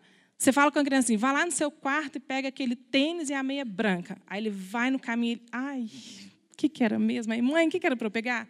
Esquece, não consegue chegar, não consegue buscar informação, porque chegou lá já distraiu. Né? Ou vai não volta, vai chegar lá, distrai com um brinquedinho e fica. Exatamente. Já fala, filho. Pode falar. É, a Luísa está falando, ela vai no banheiro lavar a mão e escova dente. Então, assim, né? E depois brinca com a pasta, é verdade. É criança, né, gente? Dificuldade de compreensão leitora. Por que, que a gente usa muito na hora que a gente está lendo um livro, a memória de trabalho? Se eu não entender o primeiro parágrafo e manter aquelas informações ali, o próximo vai ser mais difícil, porque eu preciso de fazer essa relação, eu preciso de acionar as mensagens que estavam no primeiro parágrafo com o segundo e com o terceiro, e imagina o grau de dificuldade que vai aumentando à medida que as crianças vão crescendo. Então, se eu já estimulo isso quando ela é pequena, daqui a pouco, na hora que aumentar o grau de dificuldade, muito mais fácil. Tá? Dificuldade com cálculos mentais, né? Então, assim, cálculos simples. A criança que tem dificuldade com memória de trabalho, ela não consegue manter essas informações. Nossa, era para eu somar, eu tinha que diminuir, eu tinha que. Ela não consegue. E ela se perde, às vezes, num cálculo, cálculo simples, mas ela esqueceu qual era a operação que ela estava fazendo. Tá? E como que a gente pode estimular? Receita simples. Quem aqui que não pode fazer uma receita? Né, de um bolo simples em casa. Quer brincar? Faz slime. Gente, é complicado. Slime tem que ter a cola, tem que ter o corante, ativador. A Cris, a Cris gente, ó. É. A Cris, a Cris é a pessoa que mais tem brincadeira com os meninos dela. Então, já quem quiser seguir a Cris lá e ver, a Cris realmente é muito boa. Eu falei isso com você, né, Cris? Ela faz muita coisa com as crianças. Gente, isso é muito bom. Então, tem que colocar a cola, tem que ter o ativador. Ah, mamãe, eu, a gente foi fazer, não tinha ativador, não tinha ativador. E aí, como é que nós vamos fazer? Faz massinha, ou muda, ou você muda, então nós vamos usar a próxima habilidade, que é de flexibilidade, ou então usa um outro ingrediente, vamos tentar, vamos ver se dá certo e vamos ver né, se, se dá para fazer assim. Glitter, tem um monte de coisa. Bolo, olha lá a Sofia fazendo o bolo dela né, virou a, a nossa mini-chefe da família. Outro dia ela fez o bolo do aniversário do avô, toda feliz, já faz sozinha. Gente, ela tem nove, oito anos de idade. Ela sabe qual é a sequência, né? ela tem que colocar o ovo, ela tem que bater o ovo, ela tem que bater o leite, ela tem que bater. Eu fiz uma receita com ela, assim, agora quantas vezes eu fiz com ela? Várias vezes, né? É sujeira? É sujeira. Dá, faz bagunça? Faz bagunça é legal, elas amam, né? Elas se divertem. Então eu estou estimulando de uma maneira muito divertida para elas, porque se for chato também, não vai, não, né? Vai dar ruim. Então, fazer receita simples. A criança ela vai aprender até qual é a força que ela tem que fazer, qual, controlar aquela, né, de colocar, vai derramar, vai derramar gema limpa, né? É fácil. Elas limpam também, elas já sabem limpar. Só um pouquinho, Sofia. Cálculos mentais simples. Então, eu ia para o banheiro, pentear o cabelo das meninas antes de ir para a escola. Sofia, vai ser seu aniversário, nós vamos chamar sete coleguinhas. Quantas lembrancinhas a gente tem que ter? Sete. Nossa, mas e se faltarem duas crianças? Vão sobrar quantas lembrancinhas? Duas. Quantas que você vai entregar? Gente, simples, mas eu estava estimulando. Né? Então, assim, ah, nós vamos ter que comprar, então, quantos pirulitos? Cada lembrancinha tem que ter um pirulito. Cinco. Mas vamos colocar, então, três balas? Simples, conta simples. Cinco vezes três. Hã? Que era do interesse dela, era aniversário dela. Então, eu pegava atividades, né, coisas simples, e ia trabalhando com elas atividades de cálculo mental. Fazer pão de queijo. Telefone sem fio. Né, eu falei aqui, tem que sair lá na frente, a criança tem que passar, não pode mudar né, a palavra, não pode mudar a frase, ela tem que ter memória. Como é que ela vai escutar e passar para frente? Ela precisa de memorizar. É uma atividade que eu faço muito com as crianças que eu trabalho com alfabetização, que às vezes não conseguem memorizar uma frase. Né? A professora falou assim: é, abre a mochila, pega o livro de português, abre na página 72, capítulo 1. Pronto, na página 72 ela já esqueceu todo o resto. Tá? Então, a gente pode treinar isso que são as tarefas de consciência fonológica, que têm um impacto muito grande na alfabetização. E que a gente pode trabalhar desde muito pequeno. A gente, criança com três anos, pode trabalhar com essas tarefas de consciência fonológica. Eu não vou entrar muito em detalhes aqui, mas se você digitar no Google consciência fonológica, você vai achar muita tarefa. E elas trabalham a memória de trabalho o tempo inteiro. Por quê? Eu preciso de falar uma palavra, dividir a palavra em pedaços. Eu falo uma palavra, eu tenho que buscar uma rima. Entendeu?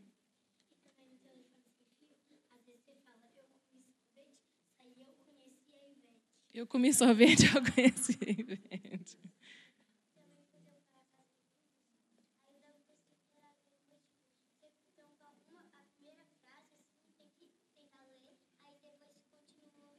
São várias estratégias que eu uso, né? Vocês estão vendo, né, gente? Eu não estou só falando, mas eu realmente eu faço com elas.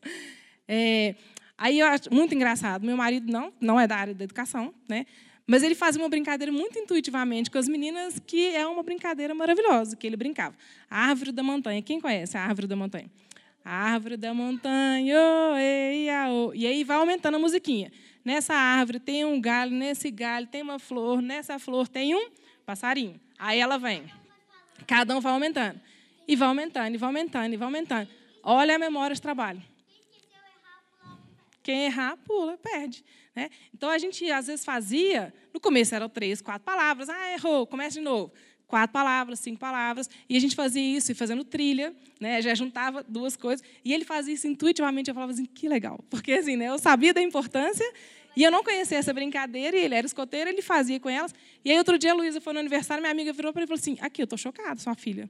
O, professor, o, brin... o recreador fez uma brincadeira, ela foi a única que acertou, tipo, sei lá, umas 30 palavras. Ele, até o recreador falou, nunca vi uma menina acertar tanto assim.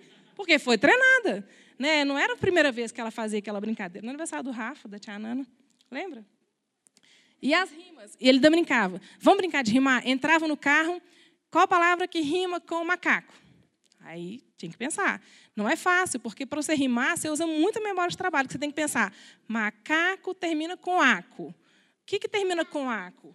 Né, saco. Então você tem que pensar, né? Então as brincadeiras de rima também estimulam muito a memória de trabalho e vão ter um impacto muito grande na alfabetização. Vocês que estão com um filho pequeno, já aproveita, já começa a fazer as brincadeiras. Tá? E a outra, a outra é, habilidade né, de função executiva que eu queria falar é flexibilidade cognitiva. Quanto mais rígido, né, que a gente tiver, até pensando no próprio corpo, mais próximo da morte a gente está. Né? Quanto mais flexível, mais fácil a gente conseguir se adaptar às outras coisas. Pensa aí na pandemia, quem foi muito flexível, como que lidou bem com tudo que aconteceu? Quem estava mais rígido, como foi difícil? Né? As pessoas que se saíram melhor foram as que tiveram mais flexibilidade. Quem correu na frente já, agora é comércio. E comércio, já começou a vender tudo pela internet. Né? As pessoas tiveram que se virar. As pessoas mais flexíveis conseguiram realmente fazer isso melhor. Tem gente que não consegue. E parece que é fácil ser flexível, mas não é fácil ser flexível. Tá? Então, as características, rigidez cognitiva ou comportamental, não consegue mudar uma rotina, tem que ser tudo muito igual. Não consegue pensar em forma diferente de resolver um problema. Criança pequena, a gente vê isso, está ali tentando encaixar um quebra-cabeça. Ela, ela não consegue virar a peça. Ela não tenta de outra forma, não dá dando certo, mas ela só fica ali, insistindo naquela, né, naquela atividade. Dificuldade de entender palavras de duplo, duplo sentido. Né? A pessoa só consegue ter aquele sentido muito literal, é muito rígido aquilo ali. Como que a gente pode estimular? Então tá aí, ó, as duas. Brincando com uma caixa. Quer criatividade maior, a caixa vira avião, a caixa vira o supermercado, a caixa vira o, o carrinho, a caixa vira tudo. Né? Elas desenharam, fizeram uma confusão com a caixa. Né? Propor atividades que envolvam é, palavras com duplo sentido. Esses dias elas estavam me contando a palavra meia. Veio um estrangeiro, meia, meia hora. A meia que eu calço no pé a mesma meia. Meia dúzia, meia assim. Então, assim, trabalhar com esse tipo de. Elas acham o máximo, gente. Parece que é chato, mas elas adoram essas atividades. Tá? Brincar de charada, piada. Às vezes a pessoa não consegue entender uma piada. Sabe que ela faz o quê? Rir depois? Fala assim, opa, por que está todo mundo rindo? Eu não entendi até agora. Então, a gente pode estimular, né? O baralho do Uno tem uma brincadeira que eu faço, assim, até muito com meus pacientes, que você pega o baralho do Uno e as cartas são vermelhas, verdes, amarelas e azuis. E aí você cria uma regra. Você fala, não, toda vez que virar vermelha, você vai falar amarelo. E toda vez que eu virar amarelo, você vai falar vermelho. Dá um nó na cabeça, né? Porque é tão mais fácil eu ver a vermelha, eu falar vermelha, que já está aquela coisa consolidada, mas eu não, eu tenho que parar, me controlar, eu quero falar vermelho, não, mas não é vermelho. Qual que, aí a, a memória, não, qual que era mesmo? Eu tenho que trocar para amarelo. Falar amarelo. Só que você faz isso rápido, tá? Tem um outro joguinho também que eu uso muito, que é aquele tato, gato, cabra, queijo, pizza. Você tem que decorar aquela sequência e vai julgando e vai virando as cartas. São, são jogos fáceis de encontrar que trabalham isso também. É, jogo das três palavras. Você pega uma situação esse jogo, tudo isso vende, tá, gente? Esses joguinhos vendem, os baralhinhos. É uma situação assim: fale para o garçom que a comida estava horrível com três palavras. A minha resposta é completamente diferente da sua. Né? Eu vou falar de um jeito e a criança ela vai vivenciando. Ó, oh, eu falei de um jeito. eu falo de um jeito, ela fala de outro, e a gente vai vendo que existem respostas diferentes. E a criança vai vendo isso. Tá? Quebra-cabeça, né, que eu já falei mudar o final da história. Então, você terminou a história e falou assim: vamos inventar um final diferente? Parece fácil, né? Mas pega uma história que está enraizada na cabeça da gente, chapéuzinho vermelho. Gente, mudar a história, né? mudar o final. Nossa, como pode acontecer um final diferente? A gente já tá, sabe tão bem, né? E a gente pode brincar disso com um livro simples, que todo mundo tem em casa. Pegou qualquer história, muda o final da história. Até uma coisa que aconteceu, né? Se tivesse acontecido, ah, e se tivesse sido né, diferente? E além das funções executivas, né, que eu estou falando aqui, o que mais que a gente pode fazer?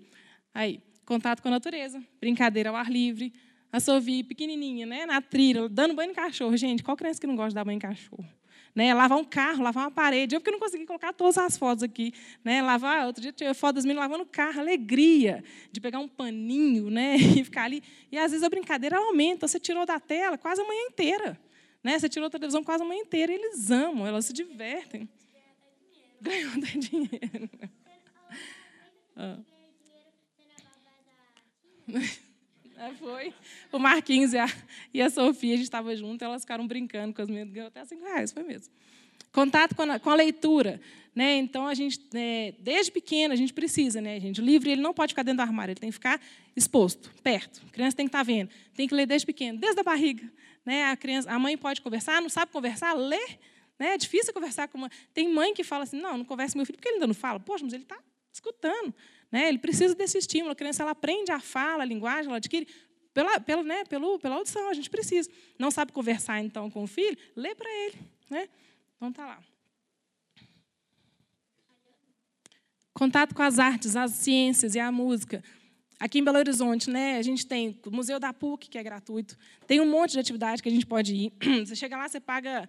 É gratuito, não, mas é, acho que, sei lá, 12 reais é, é muito pouco, né, assim, para as crianças poderem ir lá. Elas têm acesso, é, a lá, osso de, de, dinossauro, microscópio, gente, microscópio, né, na, na idade pequena delas, elas já viram, né? Museu da Imaginação, esse, esse, não é aqui em Belo Horizonte, é em São Paulo, mas, ó, CCBB, quem já foi no CCBB aqui com as crianças? Eu fui, eu fui buscar as fotos no celular, eu fiquei até feliz. Eu acho que eu já fui em cinco ou seis exposições com as meninas, assim, né? Gratuito, você chega lá, é gratuito. Não tem um café maravilhoso no final, né, doutora Ailton, para a gente levar as crianças depois. E a gente vai construindo essas memórias afetivas. Ah, vou falar. Lá na frente, quando a criança estiver aprendendo, é muito mais fácil elas acessarem uma memória que elas já têm né, para aprender sobre ciências, para aprender sobre é, o desenvolvimento, enfim, qualquer coisa, porque eu já apresentei para elas. Né? Indo né, no museu, indo em teatro, indo, né, vou, né, a Lu pediu para falar. A gente está tendo essa série de concertos, vocês já viram? Concerto à luz de vela. Elas conhecem Vivaldi, elas conhecem é, Tchaikovsky, elas conhecem Mozart, elas conhecem tudo, Candlelight. Estamos corrigindo aqui o tempo inteiro, né? Enfim, por quê? Porque elas tiveram acesso. A Lulu pequenininha, uma vez, a professora dela colocou uma música na escola. Ela estava na casa dela, lembro que ela não estava nem no Santo Agostinho, ela era pequenininha, ela devia ter dois para três anos. A professora cantando, quem será que conhece essa música? ela, eu. Quem é? Tchaikovsky. a professora ficou assim, quê? E ela conhecia de fato, porque eu tenho uma coleção de compositores e eu sempre colocava para ela. Ela tirou isso do nada? Não. Eu dei oportunidade para ela conhecer. Espera aí, só porque está agarrado. Então, está aqui. Ó. Saiu para o restaurante, saiu para o piquenique, saiu para qualquer outro lugar. Gente, é muito mais fácil dar a tela. Né? As minhas não têm o telefone delas, mas elas me pedem o meu telefone. Tá? Se você chegar no restaurante, a criança estiver muito quietinha, a gente comentou isso, né, doutora? Eu estava uma vez num resort e tinha uma bebezinha com a mãe e com a avó. Essa bebezinha, gente, ela não dava trabalho nenhum. Eu ficava assim, meu Deus do céu. Eu sentava para tomar café da manhã, eu levantava, dá comida para o mico, ai, busca a menina, leva no banheiro. A menininha quietinha, quietinha, quietinha. Eu falava, como é que pode? Aí um dia eu passei mais pertinho, assim, eu nem acreditei. Ela tinha um iPad dentro do carrinho. Eu falei, juro por Deus, eu falei, não acredito.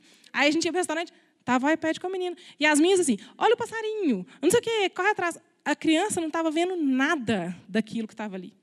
Ela não estava absorvendo nada, ela não teve oportunidade, nesses momentos, de ver nada. Entendeu? Olha para você ver. Né? E a mãe devia estar achando o máximo, né? Que a criança quietinha, bonitinha, sem machucar, sem me estressar, posso comer. Difícil, né? Assim, é, é complicado, mas. Tá. É, enfim, né, a gente precisa de tomar, né, que você falou, né, a gente precisa tomar a rédea desse, desse controle. Tem que, tem que partir da gente. Né? O mundo aí fora está falando, não, dá celular, né? Não, põe na tela, é bom. Gente, não é. E é difícil, difícil, difícil. Né? Eu mesmo estou no meu dilema lá, na sala do Lulu, todo mundo tem celular, ela não tem. Ah, exatamente, não é? Exatamente. Mas é difícil, é difícil, assim, não é fácil. Mas eu sigo firme, eu falo, gente, eu que sou da área, né, que eu sei o tanto que é prejudicial, eu preciso me manter firme. Assim, eu estou sendo tipo, a única mãe. Alguém vem falar alguma coisa, eu fico assim, ai meu Deus, será que eu falo de novo? Será que eu não falo? Mas eu falo, eu tenho que falar. Né? E aí, quando a doutora Ailton deu a primeira palestra, né, doutora Ailton, e eu no finalzinho, as mães começaram a ficar assim, mas o que a gente pode fazer? O que a gente pode fazer? Eu falei assim, não, essas mães têm que saber. Tem muito para fazer. Tem muito para fazer.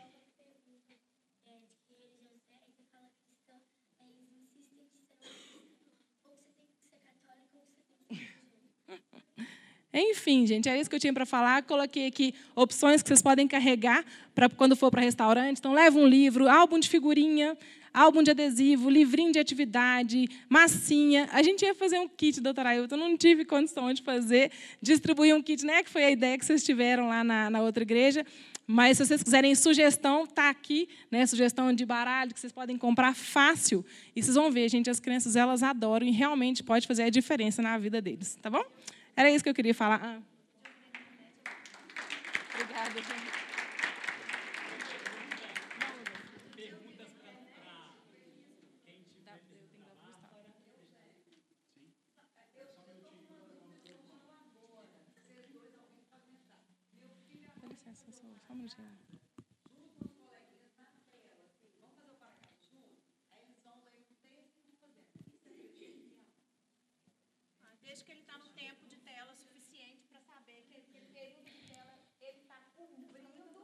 É. Então, por exemplo, se você deixou ele ficar com uma, duas horas de tela, dentro desse período ele está contando. Ah, é. Gente, eu acho que o doutor Ailton respondeu isso aqui antes. Se ele está fazendo uma atividade escolar, ele está produzindo algo. Agora, sem supervisão, o grupo não vai fazer o trabalho escolar. É isso é eu garanto. Elas distraem, elas distraem. Se não tiver supervisão, eles vão falar de tudo, menos fazer o para casa.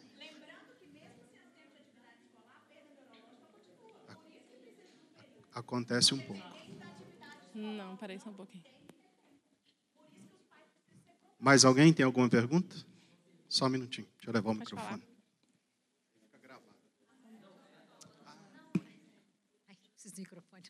Não, era só uma sugestão sobre a caixa SOS, como é que você chama ela ali? É, Kit SOS. Kit SOS. É que eu vi outro dia na internet e eu estou para fazer. É uma caixa mesmo para deixar no carro. Isso. Aí você coloca várias coisinhas que você sabe que a criança ou o adolescente, no é.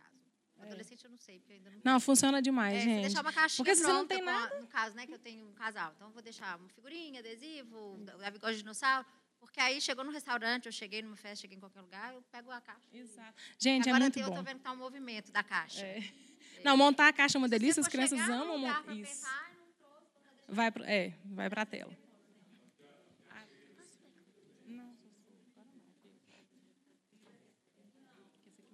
Queria falar, lembrando que a Bárbara, né, Bárbara, você abdicou do trabalho uma época para criar, cuidar das suas meninas, e agora você está voltando com força total ao trabalho. Então, é, é muito importante a mãe, né, ter essa posição é. aí do saber equilibrar né, a parte do profissional e a criação é, dos E é filhos. engraçado porque, assim, Deus, me, me para ele me tirar do meu trabalho, ele me, me deu uma pneumonia, né? A Luísa ficou internada sete, sete dias, dez dias internada, uma pneumonia muito séria, e aí depois eu falei assim, eu não volto mais para trabalhar. Eu falei, não tenho coragem, né, de deixar, voltar para a escola, porque ela era muito pequenininha, eu precisei de colocar na escola, muito pequenininha. E aí Deus me deu essa pneumonia, eu falei, poxa, agora eu conversei com meu marido, falei assim, linda, não vou voltar. Eu não precisava na época, né, assim, financeiramente, mas eu achava ruim, gente. Eu achava ruim ter que deixar meu trabalho. Hoje eu, depois de um tempo, eu enxerguei como privilégio, mas a gente acha, né, assim, eu trabalhava, eu né, era bem sucedida no meu trabalho. E aí Deus me deu essa, nessa oportunidade. E hoje, quando eu falo com outras mães, eu falo assim, gente, olha como que é importante a mãe dentro de casa. E eu, e eu não ia ter isso, né? Talvez se, se a minha filha não tivesse tido essa, essa pneumonia, porque eu realmente tirei ela da escola, não voltei mais, e eu acabei saindo do trabalho para ficar com ela. E o papel dos pais, e trabalhar com pai, gente, é, é difícil, assim. Não é todo mundo né, que tem essa disponibilidade, porque dá trabalho, suja, né? Você tem que correr atrás, que falar dez vezes para o menino. E babá não estimula, porque babá que é um menino bonitinho, arrumadinho, a mãe chegou, tá cheirosinho, banhozinho, sapatinho, né? Sem machucar. Porque como que não machuca, né? Como é que uma criança que explora, que corre, que não machuca? Não tem jeito, né?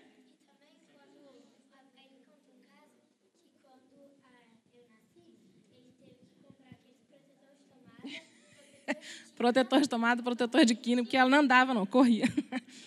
Gente, esse vídeo é cinco minutos. Vocês, querem, vocês aguentam assistir o vídeo? É muito interessante, porque assim, eu falei aqui do que a gente pode fazer, mas esse vídeo aqui vai dar uma mexida assim na gente também. Peraí só um pouquinho, deixa eu ver agora como que eu vou fazer isso aqui agora. Acho que tem, é, tem que ser aqui agora. Gente, basicamente é isso. Acho que a gente, né, acho que já, já deu assim. É isso. Então, está nas nossas mãos. Né? Tem muita coisa para fazer. E eu estou à disposição, gente. Se alguém quiser perguntar né, alguma coisa mais específica, de alguma, né, algum jogo, brincadeira, pastor Gustavo pode me passar, que eu estou à disposição. Tá bom? Até mais, gente. Bom. Coisa boa. Doutor Ailton vai querer dar um pequeno testemunho particular aqui no final para encerrar. Eu só queria falar duas coisas é, muito interessantes. Ontem eu escutei um testemunho a respeito disso, queria compartilhar com vocês. Tem uma pessoa que está no CTI com um tumor no cérebro muito agressivo.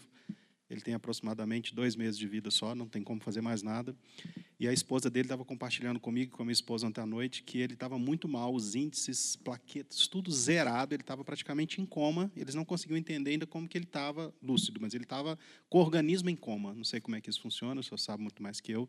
Mas aí ela resolveu chamar os amigos de pedal, os amigos da motocicleta. A turma trouxe foto dele correndo de moto, o tempo que ele morou nos Estados Unidos. Os índices simplesmente melhoraram, porque os médicos pediram para chamar a família para se despedir, porque ele já estava morrendo. E ele está lá 35 dias. Isso foi nos dois, três primeiros dias que ele estava